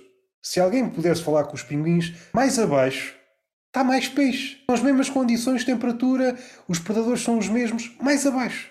Vocês pescam aqui há milhares ou há milhões de anos. Já não há peixe aí, na quantidade que seria expectável. Mais abaixo eles não aprendem, ou é aquele saudosismo de não, opá, no meu tempo era aqui que se pescava, estás a ver, opá, vou, vou continuar a pescar é, aqui. mas por outro lado, há animais que se adaptam muito facilmente e depois também às vezes corre mal. Estou-me a lembrar de uma coisa que li há uns tempos: estroninhos em Itália. Antes era uma ave migratória e agora muitos ficam em Itália. Só que depois há invernos rigorosos e eles morrem todos. Ou seja, também é, falta o um intérprete. Tenham calma. Quando souber as temperaturas, para o próximo mês, eu digo se vocês migram ou não. O estorninho adaptou-se bem. Ok, isto está-se bem aqui, não preciso. Porque também é estúpido aqueles animais que migram só por migrar e alguns já nem faz sentido. Outra ponta do planeta, ah, porque há um tempo melhor. Já não faz. Normalmente às aves, já não faz sentido. Essa viagem que vais fazer para o cu de judo não faz sentido. Fica aqui, a temperatura é igual. Não é? Faz falta alguém que saiba falar a, linguagem dos animais. Já é outro beat, é outro beat, já. já. Já não vale a pena. Percorreres o mundo Tu chegas lá, mas isto é a mesma temperatura que estava em Portugal. Houve um ano qualquer que as andorinhas demoraram muito tempo a chegar, uh, porque a temperatura estava assim meio manhosa. A andorinha não sabe o calendário, não sabe quando é que começa a primavera, é pelas temperaturas. E chegou muito mais tarde. Estava em Marrocos, assim, para porra, isto a temperatura não muda, a primavera não mais começa Mais caros os voos agora, não é? Agora é. para voltar. Hoje explorei uma cena, mas essa aí já está mais composta, da inteligência dos corvos e como eles decoram as caras de quem lhes fez mal. Há vários estudos. Alguns cientistas, dá quase para fazer uma piada aqui, dizem que o corvo, em média, é tão inteligente como uma criança de 7 anos. Estamos a falar de uma criança de 7 anos atual ou de antigamente? Também é, porque... é importante distinguir, certo, Pois, é certo. É porque as crianças de 7 anos atualmente têm um iPad e andam às cabeçadas com as mesas, não sei. Eu, eu, se calhar preferia adotar um corvo. Eu se pudesse, chego a um orfanato, eu prefiro um corvo. Porque um corvo sabe encaixar o quadrado no sítio do quadrado, porque eu já vi e a criança às vezes não sabe. Os corvos fixam as caras e já houve experiências em que gajos com máscara têm que averiguar mais o que é que eles realmente fizeram aos corvos o que é que é preciso fazer para um corvo passar da cabeça? Fizeram qualquer coisa aos corvos, eles fixaram aquelas caras e foram comunicando a todos os corvos. Aquelas pessoas com aquelas máscaras foram para outras cidades e os corvos sabiam que eles tinham feito mal. O que é que eles faziam? Voos rasantes. Aquele filme do Hitchcock em que os pássaros passam da cabeça, foi isso que aconteceu com os corvos. E esta ideia, onde é que entra aqui a comédia? A minha percepção de que muitas mulheres estão a ficar com as caras todas iguais. E se algum dia alguma mulher fizer alguma coisa lixada a um corvo, de repente todas as mulheres estão lixadas. De repente não há nenhuma mulher que possa sair à rua. O corvo misógino, vai ter aqui o corvo misógino. Outra leitura é até que ponto é que o corvo é rigoroso? Ok, são todas iguais, mas aquela tem a pestana mais fina. Será que ele se importa com esse detalhe? Ou, ah, vai na mesma. Os corvos têm essa ótima memória para coisas más, mas no fundo é então ensinar os corvos que a vida não é só coisas más, para eles sejam mais positivos e eles começam a curar traços, pá, a cara das pessoas que lhes fizeram bem também. Sim, também fazem. Acho também. é, é, dar aqui a volta ao jogo, então, não é? Ou vais para o sentido filosófico, aquela questão que preocupa os homens desde o início: o homem é bom ou mau? Os corvos, se calhar, dão-te a resposta, porque os corvos não estão a, a reagir à bondade porque ela não existe, só à maldade. A outra leitura, que eu também explorei, os corvos não comunicam apenas com os outros corvos, comunicam com todos os animais. Só que os outros animais não são tão inteligentes como os corvos e não percebem o que é que o corvo está a dizer. E aquilo que acontece com muitos animais, seja um cavalo, uma vaca, certamente já tiveste este contacto em que o animal está a olhar como se eu conheço esta cara de algum lado. Foi o corvo que lhe disse e o animal a pensar: será que foi este gajo? Epá, mas este gajo traz uma cenoura que se foda ao corvo. E eu acho que é isto que acontece, os animais. Este gajo foi o que fez mal ao corvo. Eles têm uma ideia tua, mas como tu és bom para eles, ok, acabam por esquecer. Tem uma ideia vaga. No fundo, no fundo, todos os animais estão a jogar ao quem é quem contigo. Só que, como a cabeça deles não é assim muito boa, só os corvos é que conseguem decorar cabeças. Uh, faces. A partir do momento que alguém faz mal a um corvo, se todas as caras são iguais, então está tudo lixado. Não sei se está fechado, mas eu, eu gosto desta ideia se celebravas a morte, a extinção de algum animal. Ninguém leva a mal se disseres um mosquito. Se não houver repercussões depois para, para, para o meio ambiente, é isso, pá, mosquitos, moscas, lá para lá, fazem falta, eu sei que fazem falta, nem que seja para alimentar os outros animais. Aí, opá, mas se, se pudesse, eu se pudesse. sim, sim, sim. Podia ser eu. eu. Eu, podia, podia morrer como o gajo que extinguiu os mosquitos, estás a ver? Eu, eu sacrificava-me por isso. Na tua lá, era um mundo melhor. O gajo que exterminou os mosquitos. Não é muito, pá, mas olha, pelo menos, pelo menos fiz isto, já não é mau. De, Deixa-me lá ver. Estava numa causa. Continuavas vivo, que animais é que iam ter contigo que se passavam na cabeça? Os sapos, os camaleões.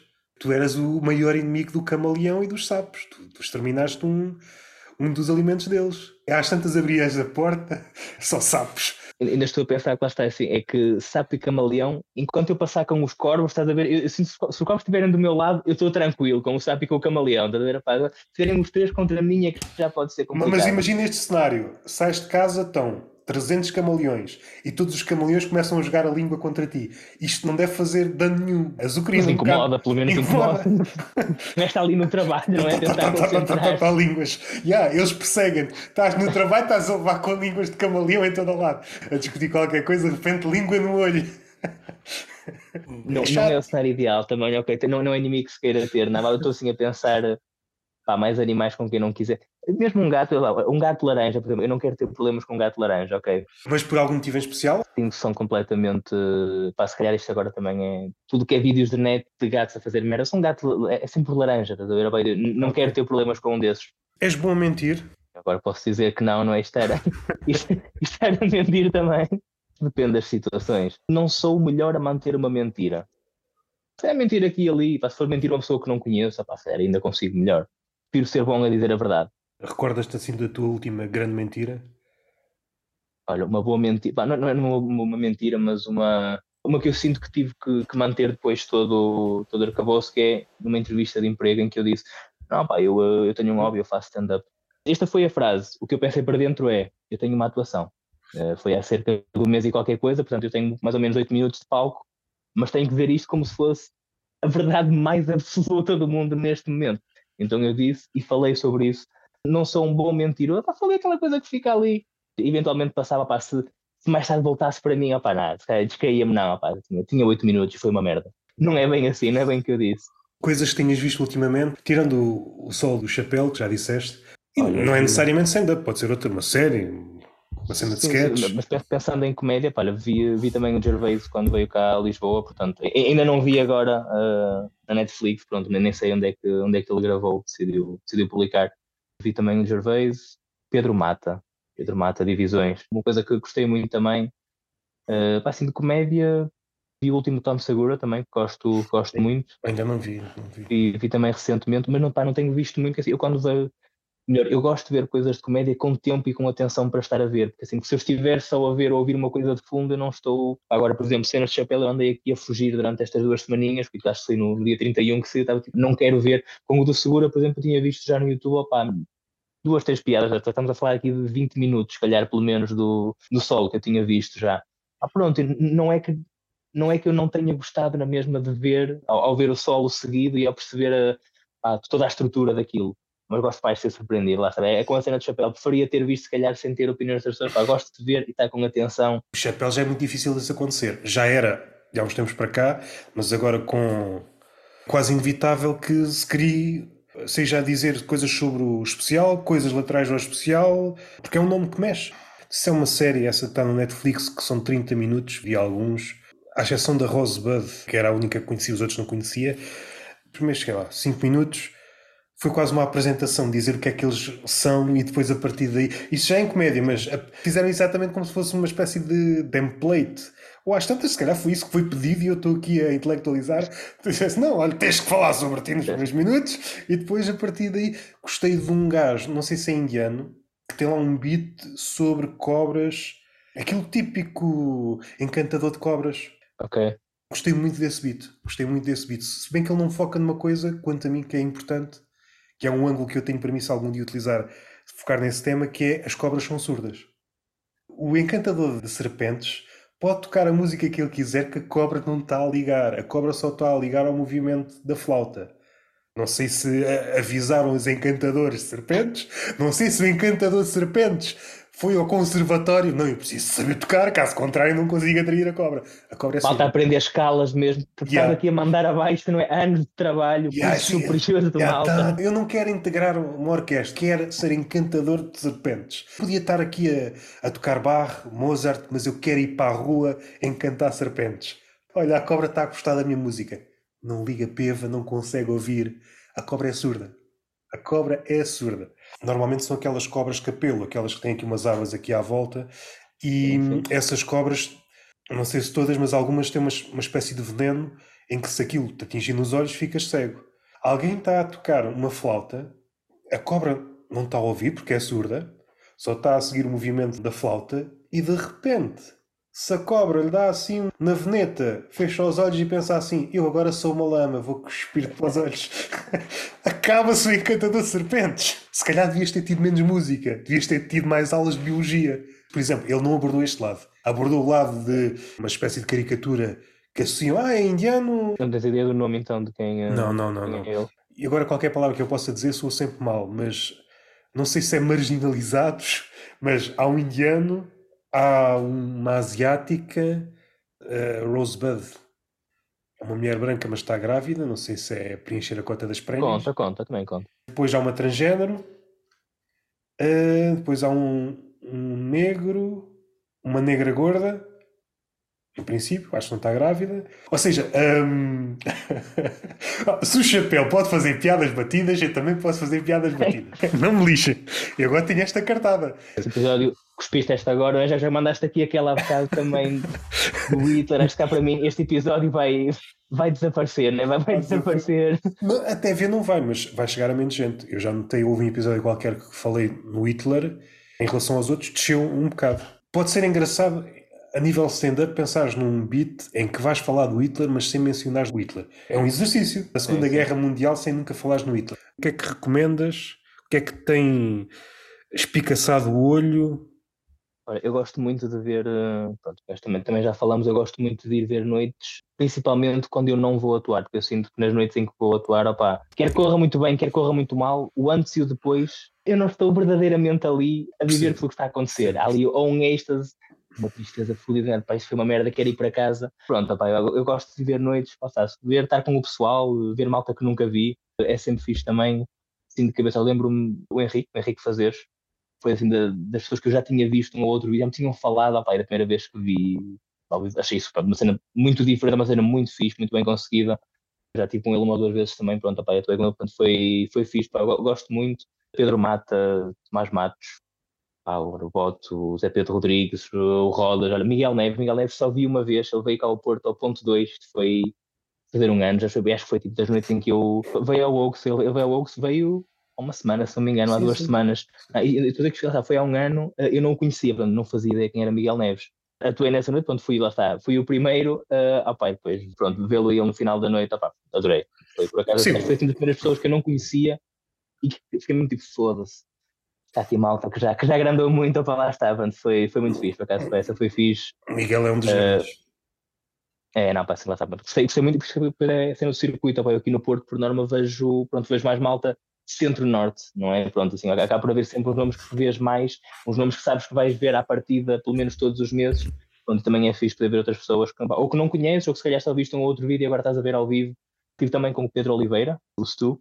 Sim, sim, sim, sim, sim, pá, sim, eu gostei, gostei muito, eu estou com ele em dezembro, pá, eu gostei, gostei muito. E eu estou a pensar assim, a malta também está, no fundo, a começar também isto agora de haver mais, mais oferta também de, de sítios, Epá, está a ser fixe, porque acho que há muita malta, está com o, malta diferente, a malta que está a tentar fazer. Estou a gostar de ver muita malta a, a experimentar, a experimentar. Se não for uma coisa super diferente, epá, está a experimentar a fazer, está a tentar e está a ter a oportunidade. Lá está, há caras que eu se calhar vi, vi nos últimos dois meses, pessoas terem a primeira atuação e eu já vi atuar três, quatro vezes. Se calhar, pensando agora e de conversas que eu tenho com malta que já faz há mais tempo, seria impensável há uns anos, não é? Teres a oportunidade aí de estar agora a começar ah, pronto, e felizmente a estar a correr bem, ter mais oportunidade. Pronto, eu gosto, gosto muito disso. Carlos Neves, não, não quero estar a mentir, Carlos Neves, se não me engano, eu acho, que teve três, eu acho que ele teve três atuações até agora. Eu vi agora no, uh, no trailer, no, no ferro. Posso estar aqui dizer um nome que não existe, ser alguém que é uma pessoa fantasma, mas se for o Carlos Neves, Carlos Neves, gostei muito. Agora partiste, partiste muito, sim senhor. Onde é que as pessoas podem seguir? Para já só uso o Instagram, eu também, em termos de redes sociais, para já é única e é zé.pedro.souza, portanto, se, para já é só isto, eventualmente talvez haja aí um TikTok. Já, já falamos, e eu estou aqui a cuspir no TikTok, mas o alcance importa. Portanto, também ainda não tive esse. Isto aqui é uma conversa que eu tenho com várias pessoas do, do meio e de fora do meio. Ao, entrar, comecei a perceber que não, é só por ser uma coisa que nós gostamos, não é que não vai haver aqui desafios, se calhar, de coisas que até na minha vida pessoal, por exemplo, eu uso pouquíssimas redes sociais. E se calhar isto aqui é diferente, que isto é um contexto em que eu vou venho fazer isto porque é experimentar uma coisa mais minha, uma coisa que eu vou tentar criar uma coisa mais a Zé Pedro, e afinal, se calhar, tenho aqui ter um conjunto de cuidados que é tudo menos José Pedro, é? da, da, vida pessoal. Uh, pronto, e para já é só Instagram, opá, mas pronto, eventualmente terei também a publicar assim mais umas coisas, mas é para já, para já é só isto, vamos ver se este ano ainda, ainda assim mais uma cena nova. Zé Pedro Souza. Uh, Zé.pedro.souza, sim, sim. Como é que convives com o facto, pelo menos o terceiro Zé Pelo menos o terceiro, sim, sim. Pá, é, eu logo de início uh, sabia que eu lembro-me de ver o, Zé Pedro no Got Talent, pá, ok, Zé Pedro, há mais um Zé Pedro só. Pá, depois conheci o Zé Pedro diz, hum, calhar vou ter que mudar de nome, se calhar eu vou ter que fazer aqui alguma coisa para mim. Será que há mais, há mais Zé Pedros na comédia?